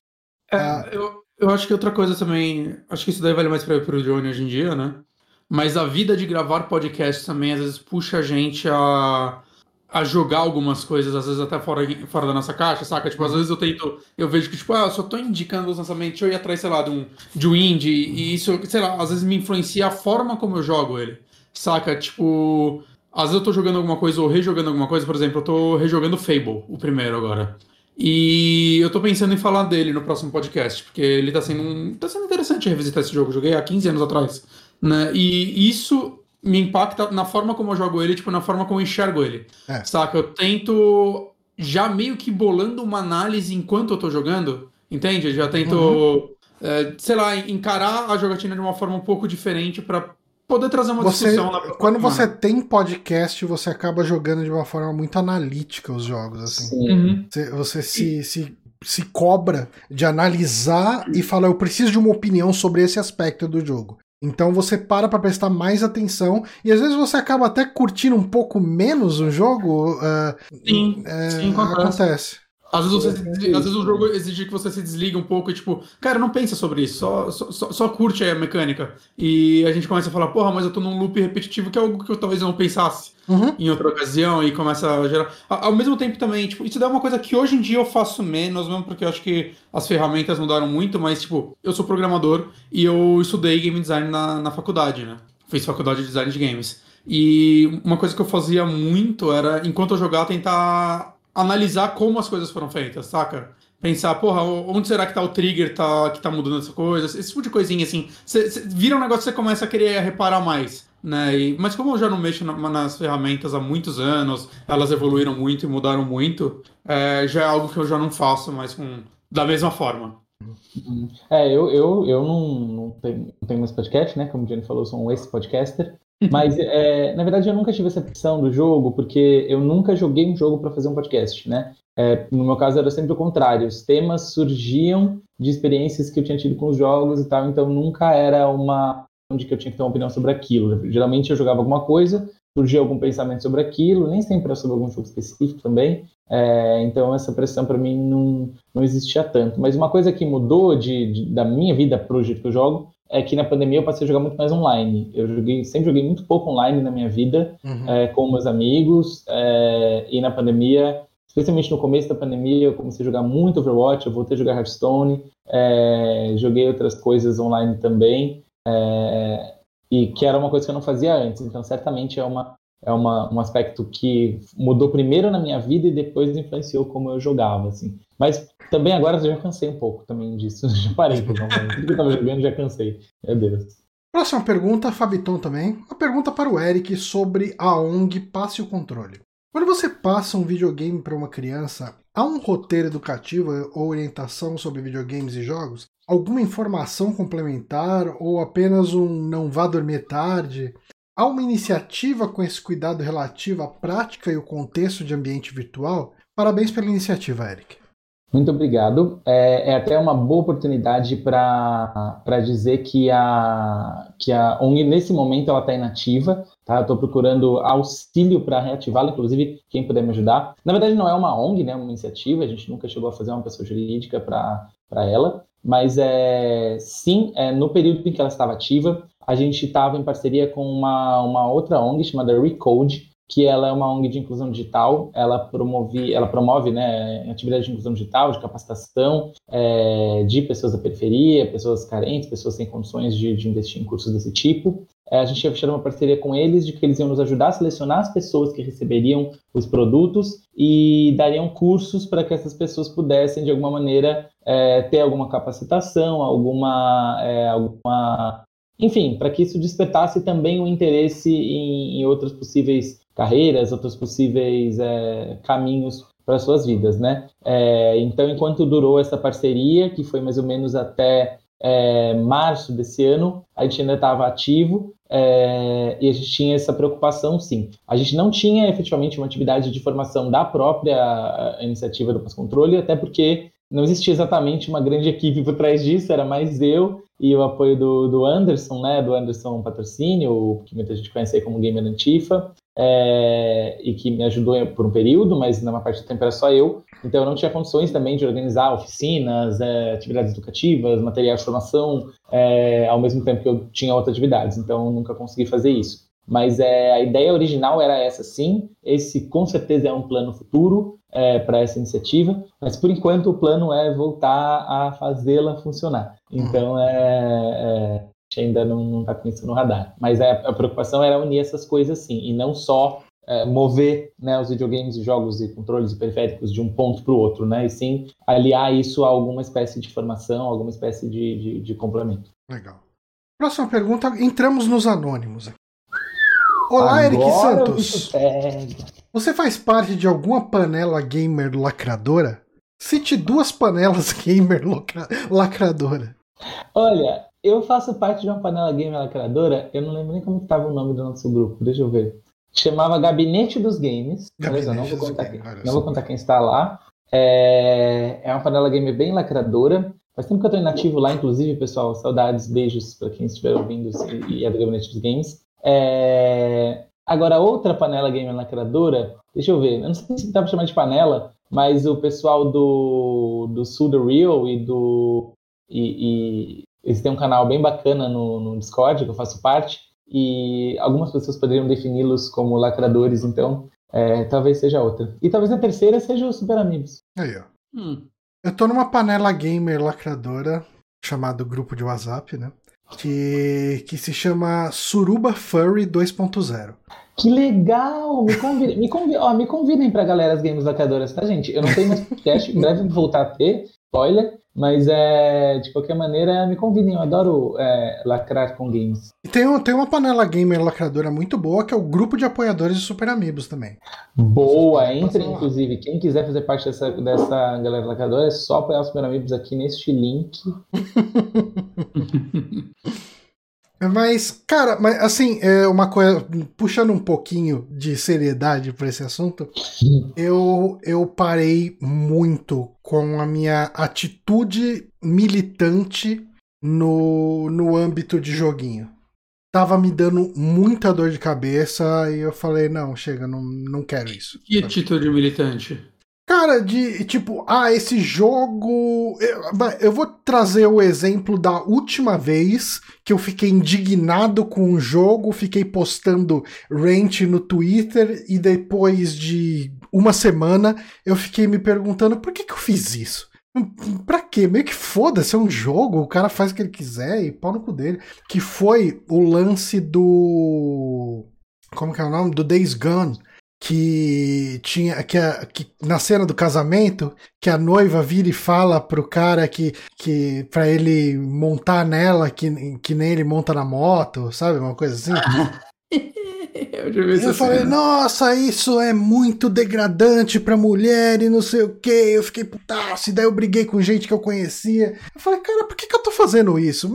Foi uma frase idiota no meio de um jogo. Por que, que eu tô me estressando, discutindo é com pessoas? Uma das frases idiotas desse jogo. Pois cara. é, cara, porque. Então eu parei, cara. Eu parei, eu parei muito de militar em relação a jogo, de discutir com pessoas sobre posicionamentos que de repente eu não acho uh, que eu não acho certo e tal. Eu falei, ah, mano, tipo, eu tô velho demais para isso. Então eu acabei virando a pessoa que parou um pouco de militar. Então eu não quero mais fazer parte do grupo dos super amigos. Tô brincando, gente. Eu, eu, concordo um pouco contigo, sabe, Johnny? Eu parei também um pouco de, de ficar puxando muito esse assunto também. É, o Gui não faz com que essas críticas ou reflexões sumam na minha cabeça, mas elas já há bastante tempo deixam de ser a primeira coisa que eu falo quando eu quero falar de um jogo que eu joguei, sabe? Uhum. Uh, próxima pergunta. Agora uma pergunta mais séria para o Eric. Tem algum jogo que, que ajudou a despertar esse interesse por direitos humanos e política? Que não seja coisas como Civilization Sin City, por exemplo. O Civilization poderia muito bem ser, né? É, poderia, mas. Mas não, eu... eu... não acho que ele tem tanto uma abordagem de, de direitos também, humanos, por exemplo. Também acho que não. Olha, é, eu não sei se especificamente essas coisas acabam ou não contribuindo, né? Mas assim, querendo ou não, eu sempre joguei muito de RPG, né? É, e muitos desses de RPGs que, que eu sempre gostei, eles geralmente são histórias do oprimido versus opressor, né? Uhum. É, eles acabam tocando em temas políticos, ainda que, que, que de maneira é, lateral, né? É, às vezes de maneira mais direta ou não, mas é, sempre tem pô, personagem, às vezes tem um personagem que sofre discriminação, às vezes tem um personagem que é excluído. Geralmente os grupos mais interessantes para mim de, de RPGs são compostos por outcasts ali da sociedade, né? uhum. Eu devia ter falado excluídos, mas porque o português é uma língua tão linda, tão rica, mas é, acho que o termo aí vai, o pessoal vai entender o que eu quero dizer. É, então eu acho que isso, às vezes, querendo ou não, traz de uma maneira indireta uma reflexão um pouco sobre isso, né? Sobre, é, enfim, sobre sobre minorias, sobre inclusão, sobre luta contra a opressão, sobre resistência. Isso é um tópico né? interessante. Eu, eu li alguma coisa semana passada, ou nessa semana talvez, que eu li bem por alto, a pessoa estava desenvolvendo o assunto, acho que foi até um artigo em algum site, eu não lembro onde foi, uh, que a pessoa estava falando como uh, Final Fantasy VII aborda muito bem a, as a, a questão sociopolítica quando, vi, quando ele coloca o Avalanche como um grupo terrorista ambiental, ecoterrorista, e que você tem opiniões do outro lado da pessoa que trabalha ali em, Midgar, né? Acho que é. Sim, Midgar. E, uhum. e, e você vê que as ações terroristas do grupo têm impactos negativos em pessoas inocentes também. E hum. você torna essa visão menos. Ó, oh, gente, tipo, ecoterrorismo é legal e não tem nenhuma consequência negativa em lugar nenhum. É, assim, existe toda uma questão de fins justificam os meios, etc. Mas você precisa justificar também o impacto que aquilo tem, porque, porque você vai atingir vida de pessoas e você precisa ter isso em mente quando você está tomando uma ação drástica. E, e, é um tipo de coisa que, geralmente, quando você tem um grupo rebelde num jogo, principalmente jogos ocidentais, o grupo rebelde são os mocinhos e não tem nenhuma consequência negativa para as coisas que eles fazem. Tipo, o, o vilão é vilão, ponto, e, e e é isso, sabe? Tipo, se o cara destruiu um lugar onde tinha um monte de gente trabalhando e morreu gente trabalhando, ah, eram. Eles compactuavam com esse regime, sabe? Eram, é, é, é, são tópicos legais de você analisar de uma forma sociopolítica quando você pega para analisar um jogo, né? São, são muito legais. E acho que os Final Fantasy quase todos eles têm um bom trabalho, eles fazem um bom trabalho nesse aspecto. O 6 é muito bom nisso também. Uhum. É, mas assim, não diria que é a minha inspiração principal para ter seguido essa carreira, esse, essa formação, essas coisas, mas certamente é algo que impacta a minha visão de mundo e nesse sentido é, reforça um pouco essa, essa, esse aspecto de, desse, desse minha tendência, esse meu gosto para esse tipo de, de luta, de narrativa. Próxima pergunta. A série Yakuza fez a transição de um JRPG de ação para um por turnos. Uh, qual outra série de RPG vocês gostariam que fizesse essa mudança? Teria que ser essa exata mudança? Eu não sei, pode ser uma mudança de, uma série de RPG de turno para. Quer dizer, eu não acho que Yakuza é um RPG de ação. É. é... Eu acho. Pra começar. É. Ele era um jogo com elementos de RPG, mas é. eu não, não botaria ele como um RPG. Não, também não. Hum. É, mas, vai, vamos pensar em RPGs de ação, de fato, que, que eu gostaria RPGs de, por turno que poderiam virar um RPG por, de ação. Acho que é o contrário. Não, é o contrário. E a coisa foi de ação ah, sim, verdade, verdade. É. Zelda. Eu gostaria de um Zelda, um Zelda um spin-off, um spin-off em que você controla além do Link outros personagens na sua party. Paper Zelda, é... Eric, ia ser o jogo. Hã? Um Paper Zelda. Nossa, eu, eu compro. É, mas eu gostaria de um, de um Zelda RPG por turno, de qualquer maneira, assim, encontrando o Link na sua party, um, a Zelda, uma Impa, é, sei lá, um, uhum. personagens criativos que eles sempre inventam, seria é, interessante. Eu se virou um Soul, pode virar RPG por turno, pô. É. Virou teu jogo de dança já agora. E pode virar um jogo de RPG por turno moderno, né? Por exemplo, Xenoblade, que pra mim é um jogo de RPG por turno. É, afinal, ele tem turnos, né? As pessoas vão atacando, vão usando as habilidades conforme você vai carregando as barrinhas. Uhum. Eu acho que ele é mais numa pegada meio de cooldown, assim. Eu não, não botaria ele exatamente como. Você não turno. acha que ele é de turno? turno, turno não. Aqui as habilidades têm um cooldownzinho e tudo mas mais. Mas... de turno clássico, classicão de turno. É, o combate de Xenoblade é uma versão melhorada, acho que de combates de MMO, se você pegar bem. É que eu acho que dependendo do combate de MMO, ele é de turno. Por exemplo, eu acho que o combate de Final Fantasy XII é de turno e acho um... que o combate de Final Fantasy XV, 16, Final Fantasy XV não é de turno e o 12 pra mim é. E o 7 Remake o 14. não é. Ah, o 7 Remake não é. É. é. que o 12 eu não, não lembro como é o combate exatamente. O 12 pra mim é de turno. É. é Por isso é... que o Xenoblade é, pra mim. Ele também funciona um pouco como cooldown, né? Ele é meio que um mes uma mescla dos dois. É, sim. É. Mas mesmo se for no clássico, eu topo o Zelda. Eu Zelda. não sei, cara. Eu, eu, Lembra aquele Resident Evil no RPG Maker? Ficou da hora. Nossa, Topo um é. Resident Evil por turno. Gostei também. O que, você ia falar, Johnny? Uh, eu esqueci. Oh, Johnny. Não devia ser importante. Eu acho que era muito importante. Não, acho que não. Eu acho que era a coisa mais importante desse podcast.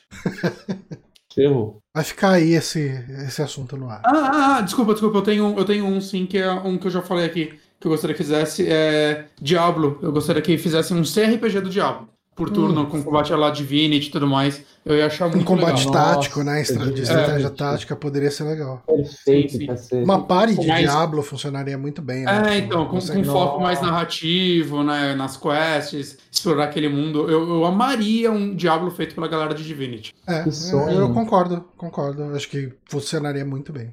Uhum. Gostei. Próxima pergunta. Esse ano vamos celebrar os 20 anos do 11 de setembro. Vocês ah. lembram onde estavam quando descobriram o ataque às Torres Gêmeas? Assistindo na, na TV Globinho.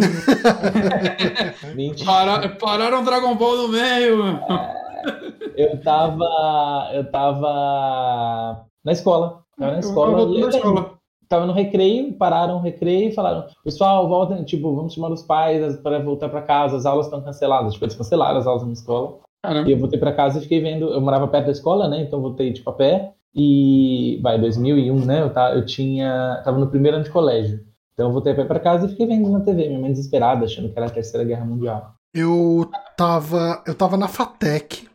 Uh, eu acho que eu já, até já contei essa história aqui. Uh, o curso que eu fiz na Fatec ele tinha um horário muito zoado que era o primeiro semestre era de manhã, o segundo à tarde, o terceiro de manhã, o quarto à tarde e o quinto e o sexto eram à noite, né? Eram, é, eram três anos de curso, seis semestres. E o 11 de setembro ele aconteceu no segundo, eu estava no segundo semestre da faculdade e segundo? Não, eu estava no quarto semestre da faculdade. E era um semestre que eu estudava à tarde. E os ataques aconteceram na parte da manhã, né? Aqui pro Brasil. E eu cheguei. Uh, eu, tipo, eu sempre chegava muito mais cedo do que a aula começava uma da tarde. Aí eu geralmente chegava umas 10 e meia, 11 da manhã, porque a gente estudava, fazia trabalho, fazia lição que tinha para as aulas da tarde. A gente chegava e, e fazia isso de manhã lá na faculdade mesmo, né? E eu lembro que eu tinha ido para estudar para algum, alguma provinha ou terminar algum trabalho. E a gente chegou lá, tava todo mundo no pátio hum. da faculdade, assim, não tinha ninguém Caralho. nas salas de aula. A galera tava tudo no pátio discutindo, mano, você viu o que aconteceu? E assim, na época, celular não era smartphone, né? Era celularzinho mesmo. Então você não tinha como ler a notícia no caminho.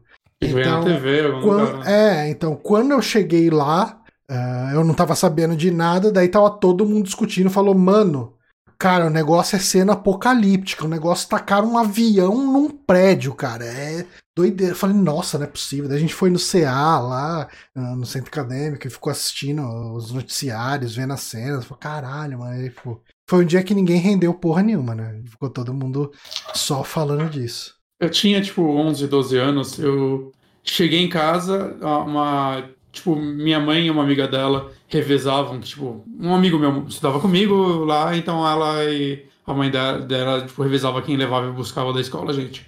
Eu sei que eu, tipo, eu cheguei em casa e minha mãe começou a falar, nossa, jogaram avião, parece cena de filme, meu Deus do céu.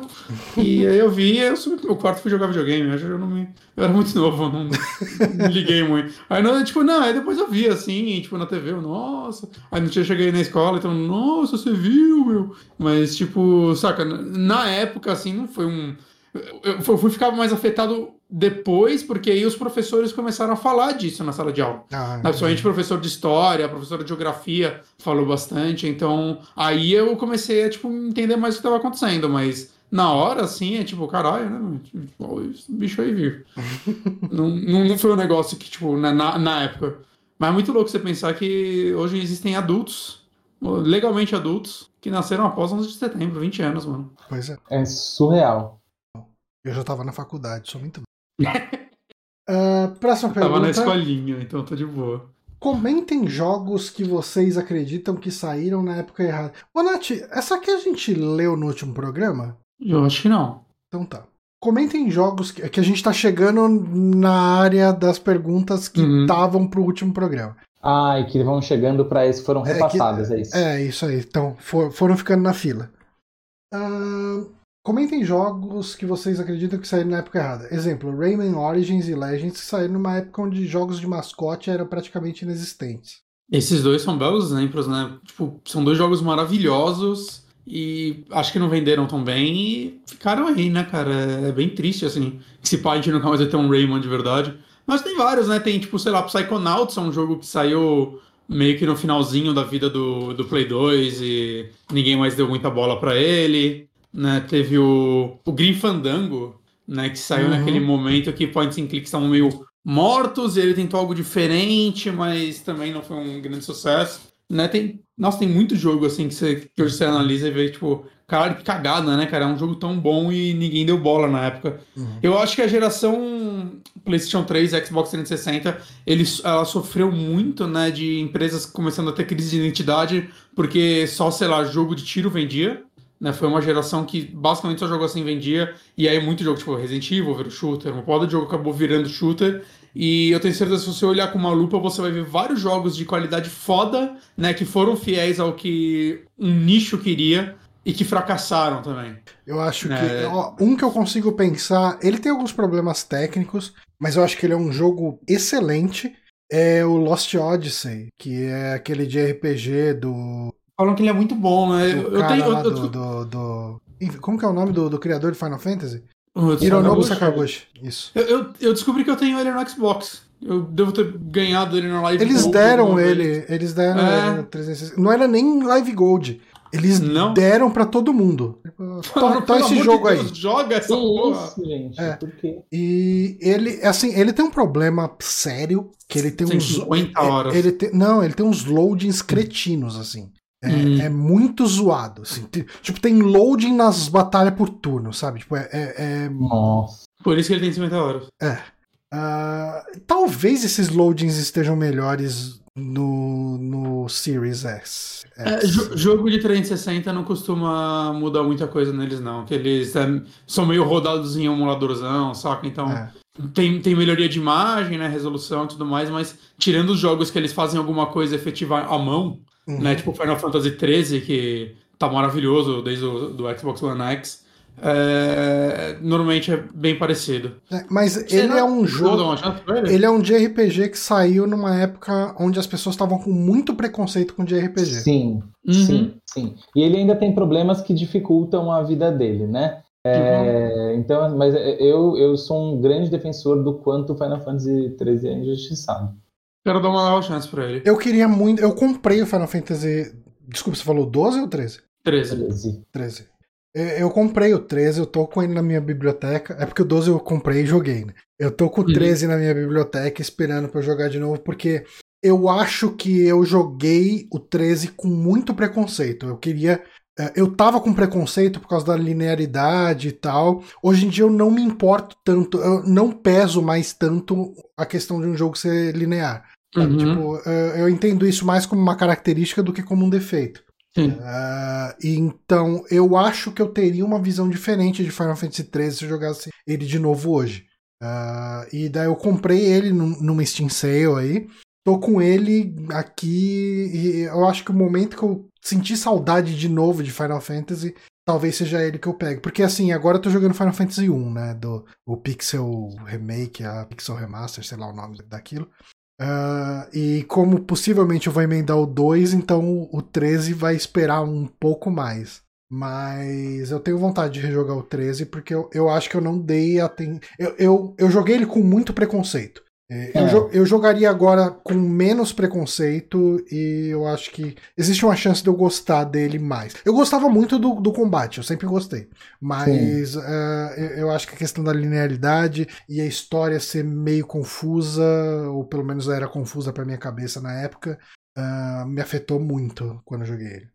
Sim, ele tem muitos problemas. Não dá para dizer que é um jogo perfeito, maravilhoso, mas eu acho que ele é muito injustiçado por conta disso. Os problemas dele, é, as pessoas tratam de maneira exagerada, porque era uma época que estavam muito insatisfeitas com o gênero, e ele realmente entregou tudo que, que ele representa, tudo que estava deixando as pessoas insatisfeitas. A linearidade, a história confusa, é, o sistema de batalha, entre aspas, repetitivo, que eu não acho que é, mas é, para as pessoas é, ah, você fica só apertando o botão e tipo, nossa, acho que não tem um sistema de batalha que seja menos assim do que o dele, mas... Não, ele é bem estratégico, ele é muito de você perceber a situação da luta naquele momento e trocar uhum. a estratégia, ele é, ele é muito Mas você se sente um general comandando um exército, né, e não uhum. dando ordens individuais para cada um, como é. normalmente acontece, né. Mas muito legal, eu, eu endosso a sua vontade de jogar de novo. Vocês o... me deixaram com vontade de instalar o Lost Odyssey.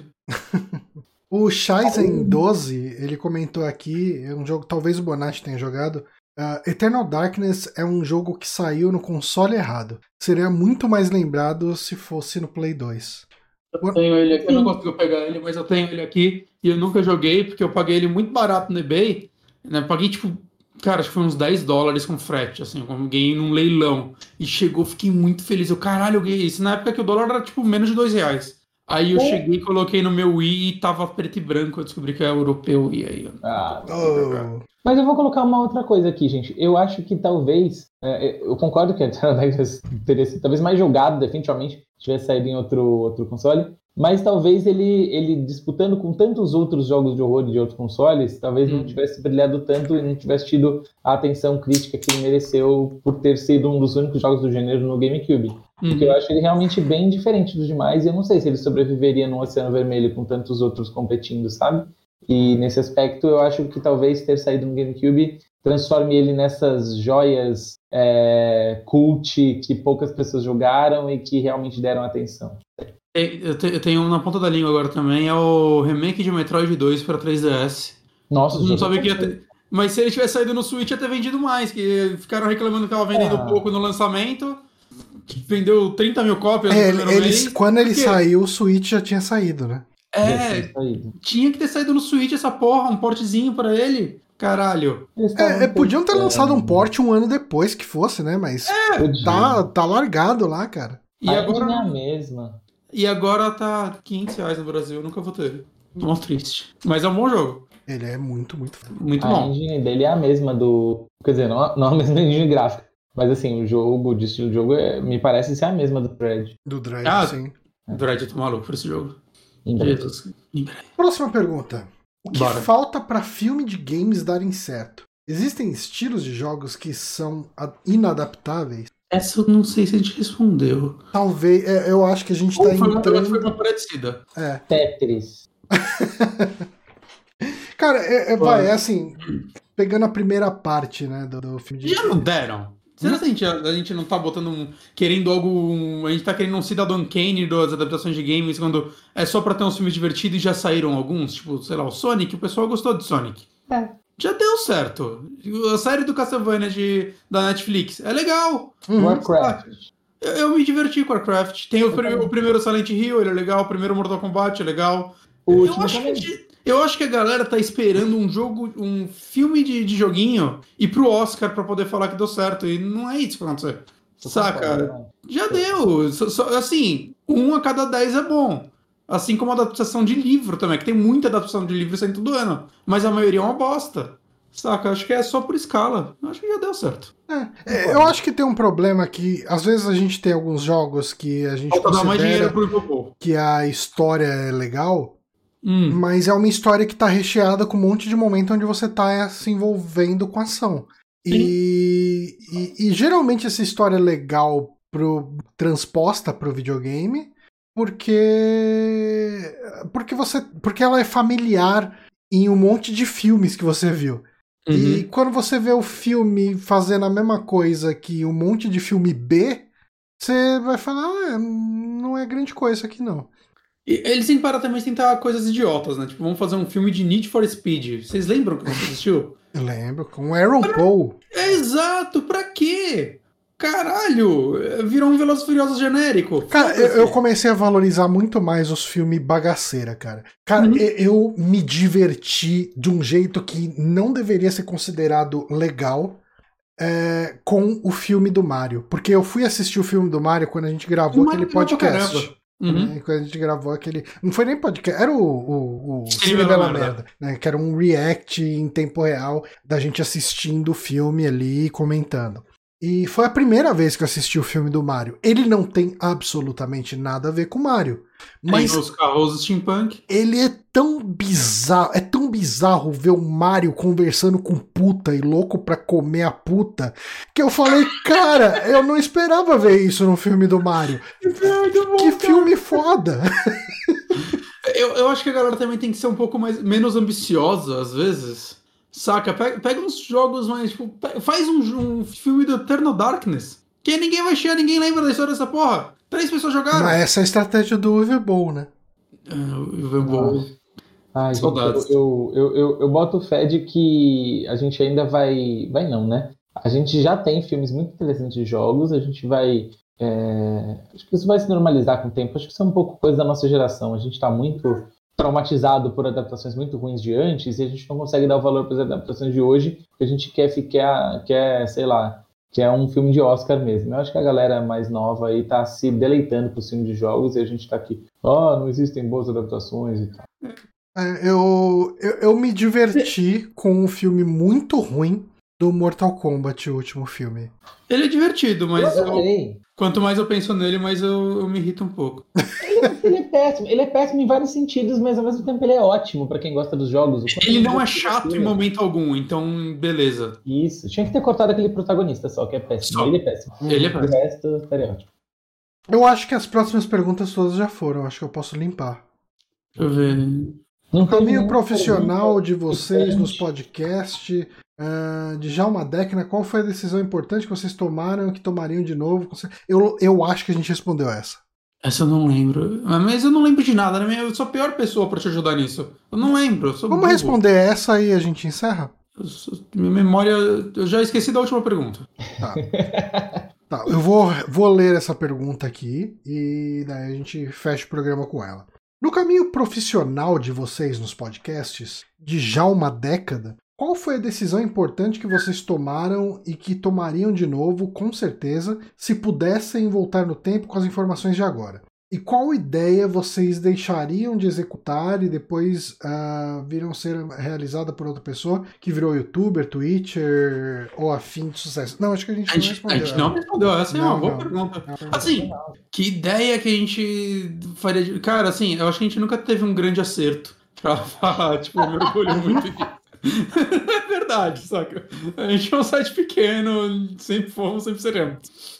Então, assim, uma coisa que eu faria de novo seria tomar a decisão depois de muita gente sair do, do site ou da gente mudar, sair de um site que tinha muita gente, de falar pro Johnny, ô, oh, bora nós dois e no máximo chamar mais uma pessoa, porque sete pessoas num projeto nunca dá certo. Não, é terrível, cara, terrível. Porque é... é eu, eu ia responder exatamente isso. É, o lance de ter muita gente no site é péssimo, principalmente quando as pessoas não têm o mesmo nível de dedicação que você.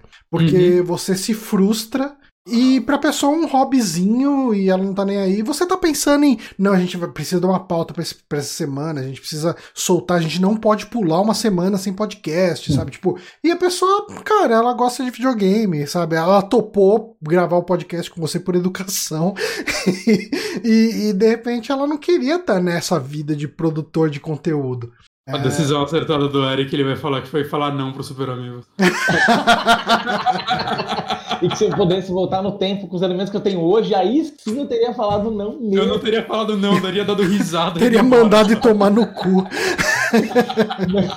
eu acho que. Eu, cara, eu acho que é muito parecido com, com o que vocês estão falando, mas é, um outro ponto de vista também tem uma outra coisa. Ele quer uma decisão que a gente tomaria de novo e uma que a gente faria diferente, né? Uhum. É isso? Uhum. É, eu concordo com vocês é, de ter tomado essa decisão de. Eu também estava num site que tinha muita gente, era sobre controle. Na verdade, ele acabou, não, não foi que eu que saí, mas é, eu senti que foi muito produtivo é, trabalhar com menos pessoas. Então, mas a decisão que eu tomaria de novo e que eu tomei no passado e mesmo hoje voltaria e tomaria igual é a de não me pressionar para falar do que todo mundo está falando ou do que vai trazer audiência barra dar dinheiro. Dinheiro uhum. bom, ganham sempre com overkill. Mas é, é, é, assim, essa pressão de vai lançar tal jogo, tenho que jogar para falar. Ah, esse tema está em alta, vou falar isso aqui porque isso aqui vai trazer audiência. Ah, esse convidado aqui traz muita gente, vou chamar ele, mesmo não gostando, ou mesmo não tendo nada para falar é. com ele, só para trazer público. Sabe, isso foi uma decisão que eu tomei lá atrás, desde o começo do Overkill. A gente nunca fez nenhuma dessas coisas. E eu faria exatamente igual, eu não me importo de isso ter causado com que tenha sido um podcast de nicho, não me interessa.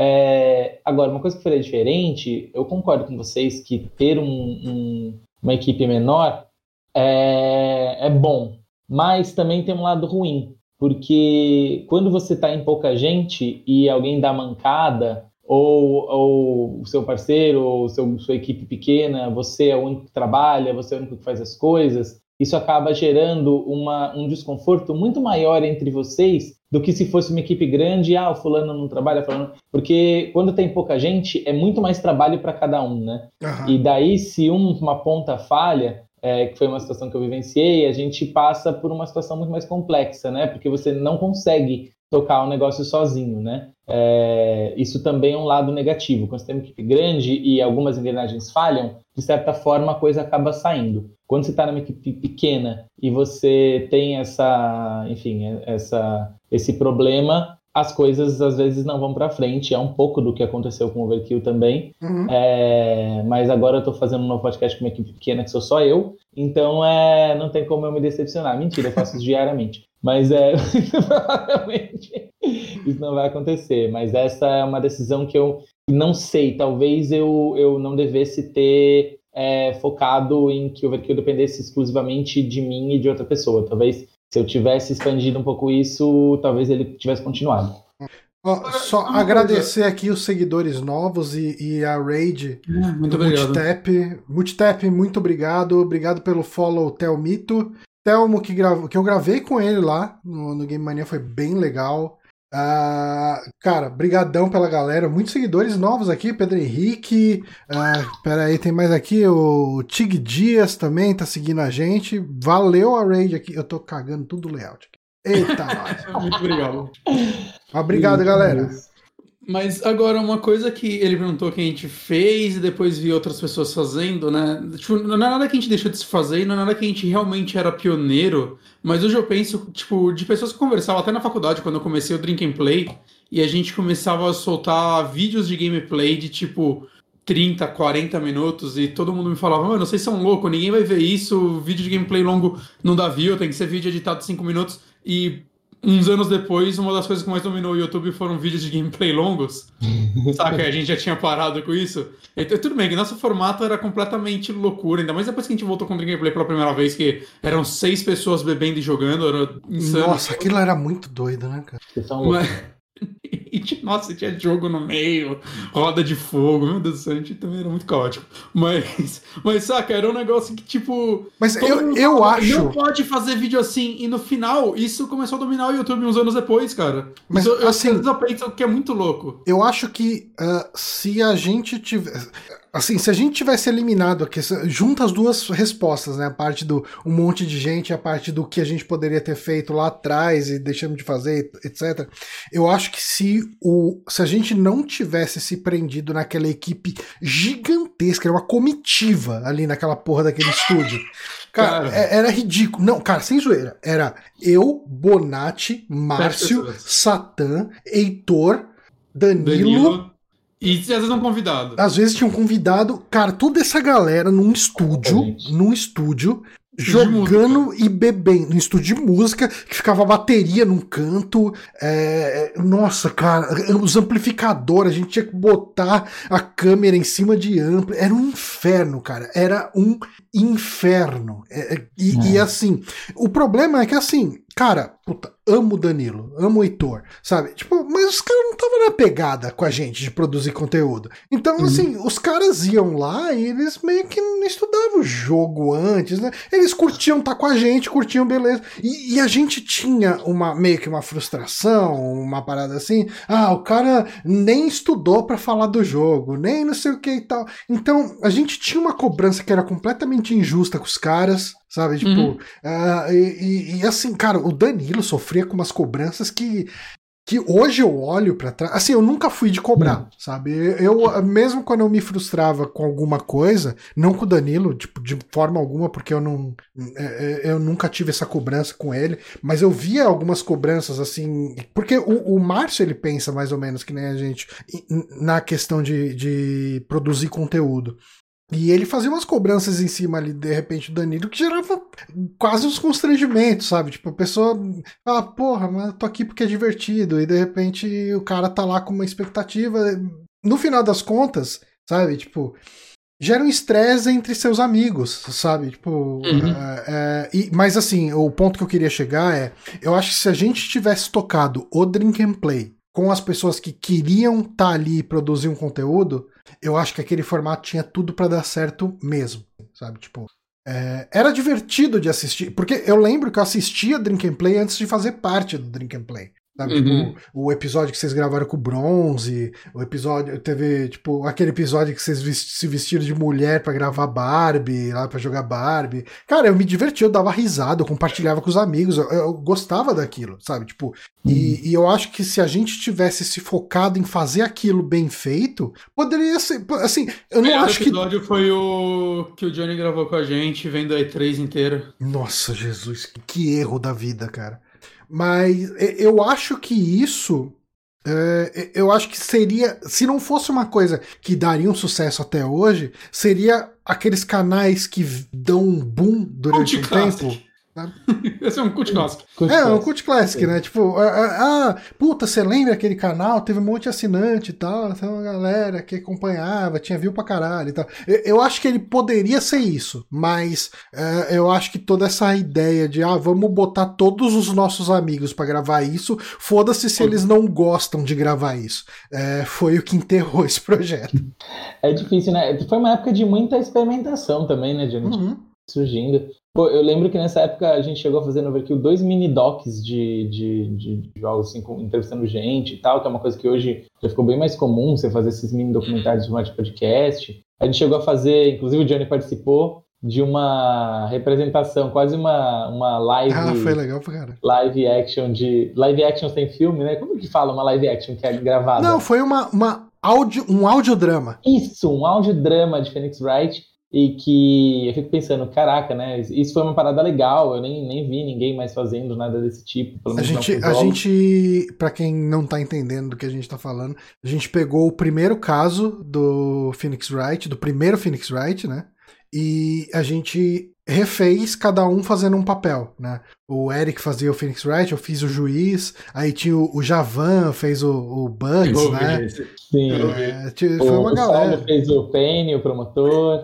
tinha uma amiga minha fazendo a Maia. Teve, assim, teve, foi um, um casting grande, assim. É, que são coisas muito legais que a gente fez, tal, que eu acho que fico pensando, pô, negócio inovador, e que acabou, assim, não indo pra frente, né? Mas talvez é, é, é eu, eu tenho um pouco de saudades disso em, em hoje em dia, sabe? De, de é. ver formatos diferentes, de ver experimentação. Eu sinto que hoje está tudo muito parecido. Não, não, por exemplo, não, não todos, mas você vê que não só com podcast de games, mas que quase todo podcast está virando um flow podcast, sabe? Sim, e já tem uns falindo, né? Já, já tá no nível de chegou um monte, alguns já estão falindo. É, e isso eu acho, acho assim, triste, né? Eu fico super feliz quando eu vejo um podcast com um formato novo, com alguma coisa diferente, ou, que, ou que é fiel às suas origens ali, né? Então é. é mas é, enfim, tempos desses já tomou que já foi. Mas isso que você falou é engraçado mesmo, né? Tipo, tinha muita experimentação, acho que porque, né? A gente, quando a gente começou nove anos atrás, é, não existia ainda a fórmula do sucesso, saca? O é. YouTube era outro monstro, assim, é,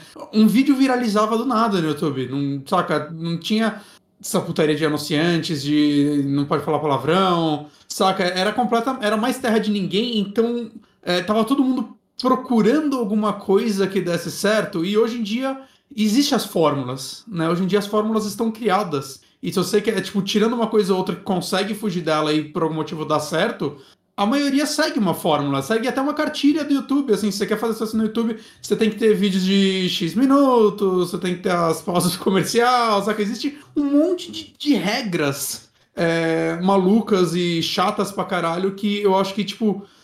É, é difícil alguém tipo, pegar e falar, vamos gravar um podcast de Phoenix Wright, como vocês fizeram, assim, e atuando tudo, porque é um trabalho gigantesco que a chance disso dar alguma coisa é mínima hoje em dia. Uhum. Né? É. O, o, e na época hoje... também era, né? Mas, mas a gente, mas, mas a gente ainda tinha a fé, a gente ainda tinha um pouco de fé para falar, vou fazer. E, e, eu acho que mais do que isso, independente vai, de ter dado certo ou errado, foi divertido pra caralho fazer. Foi, então foi, isso valeu, cara. Isso hum. valeu. Foi mesmo. Nossa, foi muito divertido. Isso é uma coisa engraçada mesmo, a gente experimentava muito mais. Porque assim, eu acho que. podcast com um tom nostálgico a gente, é, isso é, que a gente faz hoje em dia. Eu acho que todo mundo, quando. Todos nós aqui, quando pegamos pra fazer podcast, a gente mirou em algum lugar, sabe? Tipo, a geral acho que mirava no Jovem Nerd no começo. É, né? eu, eu, é, eu, eu acho que. uma fórmula de sucesso que a gente tinha. O, Jovem Nerd e download. O meu. Eu mirava sempre. É, eu mirei muito no download. Assim, o downloading foi o que me inspirou a fazer podcast, né? Já contei essa história aqui algumas vezes. Eu, eu era muito fã de downloading, assim. Uh, e quando o downloading acabou, eu peguei para ouvir alguns podcasts de games que existiam na época e achei todos bem mais ou menos. Sabe? Uhum. E eu pensei, eu acho que eu consigo fazer alguma coisa que, que eu ache legal, que, que seria legal de ouvir, que eu gostaria de ouvir. E na época eu fiz lá o Gamer Inconstante e tal, juntei o Vini, né? Eh, e, e, mais o pessoal, a Valéria, na época tinha o Cotonete de Léo, mais uma galera. Uh, e, e, e, foi uma experiência legal, aprendi bastante ali. E daí chegou o convite para ir pro, pro Drink and Play, né? O Márcio falou: Não, cara, eu quero que você comece a gravar o Drink and Play, quero que você vá lá no Drink and Play. Ah, Você tá. trouxe o game inconstante pro Drink and Play, né? Você é, o podcast lá dentro. Eu antes. joguei o, ah, o Drink and Play, ele tinha muito. Como o Drink and Play ele foi um projeto meio embrionário ali no Phoenix Down, né? Uh. O Drink and Play ele teve, ele tinha um número de ouvintes grandes assim no começo, tinha bastante gente acompanhando, e daí eu levei o podcast do Gamer Inconstante para lá, né? E daí aos poucos eu fui deixando o Gamer Inconstante de lado e, e participando bem mais do, do Histeria lá do Drink and Play. Mas uh, na época do, do Gamer Inconstante a gente tinha uns formatos que que eram algumas coisas que eram uh, que eu não faria de novo hoje. Uh, por exemplo, o Baixo Demo, né? Que era um podcast de. Eu baixava uma demo, a gente jogava demo e avaliava o jogo pela demo. É, é, muito raso essa merda. Tipo, mas beleza, era uma forma barata de produzir conteúdo para alguém que na época não tinha nada de assessoria de imprensa pra você procurar aqui, de Sim. porra nenhuma. Você não, não, tinha. Então, como que você vai falar de um jogo novo toda semana? E a gente pegava um jogo que era umas putas, umas né? bagaceiras, sabe? E, e, era divertido jogar uns jogo merda pra meter o pau, sabe? Tipo. Uh... A, a, ideia do Phoenix Down também era uma loucura, né? Era um negócio bem interessante, né? Que no final, assim, virou tipo, ah, tem, na verdade, 40 criadores de conteúdo lá dentro. É quase o. O canal do Nostalgic Critic. Aham. Que tinha um monte de gente lá, que até a Push Up Rose, vários. Não, acho que o Ingrid Joe começou lá e depois a galera foi saindo e criando os próprios canais. Você pegar o Phoenix Down foi bem esse conglomerado de. Eu acho que o Phoenix Down perdeu a oportunidade de se vender como um portal. É, é, é verdade. É. Uh, que tinha muito programa lá dentro, cara. Era um negócio muito louco. Aliás, assim, importante dizer aqui, eu acho que se não fosse o Diego, a gente não estaria aqui hoje. Ah, sim, com certeza. O Diego, o Diego é um cara importantíssimo para a história de Game, Gamer Inconstante, Super Amigos, Drink and Play, tipo, assim. O podcast do, de games no Brasil, vamos ser francos. Né? Sim. É. Eu, eu acho que não é exagero dizer isso. Hum. Não, é assim como o André, assim como o Fernando, assim Sim. como o Fred, assim, são pessoas que foram, assim como o Six, né? Não sei se ele ainda está nos acompanhando, mas são pessoas que são os pioneiros do podcast Games no Brasil, o pessoal do 99 Vidas, É, que é uma coisa- numa cena paralela. Mas E é uma coisa tava- muito doida, né? Porque assim, se eu paro pra pensar que ah, quando eu comecei, uns 10, 11 anos atrás, a, a fazer esse negócio de podcast, eu olhava pra esses caras, tipo André, Fernando, ah, Diego, toda essa galera aí de Phoenix Down, de, de, de download na época e tal, e, e eu era fã desses caras, sabe? Tipo, Também, e mesmo. E, cara, hoje em dia, cara, segunda-feira eu joguei Sea of Thieves com o Fernando ali, o o Fernando e o Pablo, sabe? Tipo, eu, o Fernando, o Pablo e o Dico. Sabe, tipo, é é assim, é, é, o Pablo e o Diego, principalmente, são, são dois caras que eu posso falar aqui, assim, sem sombra de dúvida, são amigos pessoais meus, assim. Dois caras que eu gosto muito, assim, tipo, já transcendeu o lance do fã, né? Cara, eu fui pra Porto Alegre e fiquei na casa do Pablo, sabe? Tipo, Uhum. é, o, o Diego acho que já ficou na sua casa também, né? O, Já, já ficou na casa dele, a gente troca cartão de Natal até hoje. É, não, é, é- é- eu acho que é uma história que se constrói aí. É um negócio que começa com uma relação meio que de fã e, e foi crescendo pra outras coisas, cara. Tipo, eu amo o Pablo, assim, vocês não têm noção. Tipo, ele é um cara. Ele é um cara divertidíssimo, um cara sem igual. Ele vive me enchendo o saco pra eu voltar lá pra, pra Porto Alegre. Deixa a pandemia dar uma, dar uma melhorada aí, parar de morrer tanta gente por dia, que vou lá de novo, que, que foi muito legal. Enfim, é, eu acho que é isso, né? Que terminamos o podcast lá pra cima. né? É, né? Não tem uma, todo mundo animadinho. Mas é, é bom, né? É bom porque como, como mais nós podemos estar se sentindo numa quinta às 11h30 com o frio caótico que está fazendo no Brasil. Uhum.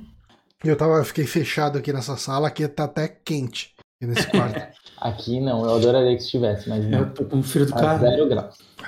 Mas ah, eu queria agradecer muito o Eric por ter gravado aqui com a gente. Foi muito legal esse programa. Eu gosto muito desses programas de perguntas e respostas, porque a gente pode conversar livre sobre temas muito variados. A gente falou aqui desde política até joguinho e passando por filmes e falando um pouco da nossa vida de, de produtor de conteúdo. É, eu acho que a gente cobriu um monte de coisa e, e é sempre legal essa dinâmica de ter convidados que a gente gosta, como é o caso aqui hoje, que foi com o Eric. Obrigado, Eric. Eu que agradeço o convite. É, eu sempre digo isso, gente, me chamem para podcasts. Eu estou com saudades de gravar podcasts. É, e como eu disse, eu tenho um projeto que está para sair do forno desde janeiro, não saiu ainda porque me falta tempo. Estou muito ocupado derrubando o presidente Bolsonaro. É, mas enquanto isso não acontece, eu ainda estou sem podcast. Então, é, estou aceitando convites, mas só convites de alta estirpe, elegância e garbo, como, foram, como foi este, é, com pessoas que eu gosto muito. É, mas na verdade não, na verdade eu sou muito fácil, é só me chamar que eu vou para qualquer lugar. Então, muito obrigado pelo convite, foi muito bom poder falar com vocês. Bom, pra quem tá assistindo a versão em vídeo, a arroba do Eric tá aí no, no, no vídeo, arroba Eric Santos SP. Ah, a gente sempre coloca os links das redes sociais dos convidados no post. Se quiser seguir o Eric, tá lá ah, no Twitter, que eu acho que é, é a rede que você usa, né? Você, você tem usado Instagram, tem usado TikTok ainda? Eu parei com o meu TikTok, eu fiquei um pouco traumatizado depois da campanha política do ano passado, e daí eu nunca mais consegui voltar pro meu TikTok. É, mas eu ainda acompanho muito o TikTok. Quem sabe eu não volte a produzir vídeos. Eu tô. Tá faltando inspiração e tempo, na verdade. Você ainda É. produz umas coisas pro, pro Instagram. No Instagram, sim, também. Quem quiser entrar lá, Eric Santos sem o A, é Eric com CK, Santos sem a letra A, Eric S-N-T-O-S. É, pode entrar lá também. Beleza. Ah, pessoal que acompanhou essa live, eu queria agradecer muito todo mundo que, que ficou aqui, todo mundo que passou por aqui, né? Ah, queria agradecer de novo o Telmo pela, pela raid aí. Na, o- o- na verdade, a raid foi do Gatti. Gatti, que é nosso ouvinte apoiador lá do Multitap. Muito obrigado. Ahn, e obrigado a toda a galera aqui. A galera que se inscreveu aqui com o Prime também ajuda muito sempre. Pessoal que apoia a gente pelo apoia.se barra superamigos e tem acesso ao nosso grupo lá. O grupo tá bombando esses dias, né, cara? Eu, eu, eu, Sim, tô, sim. eu tô com um projeto atrasado, eu não tô conseguindo dar tanta atenção. Mas eu volto ali no grupo, tem lá umas 50 mensagens não lidas, assim, o tempo inteiro. É, a galera animou, É porque agora tem dois Diógenes lá e ninguém sabe quem é quem. E aí tá uma loucura.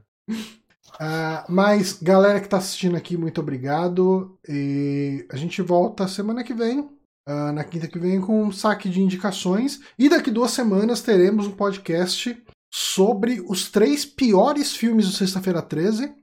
Ansioso por esse. Eu, eu assisti o sétimo falando, ah, dizem que o sétimo pelo menos é bonzinho, então eu vou assistir. E eu achei o sétimo bem ruim. Então, do 8, o 8 eu sei que é pior que o 7 e o 9 eu sei que é pior do que todos. Então a minha, minha expectativa tá lá pra cima.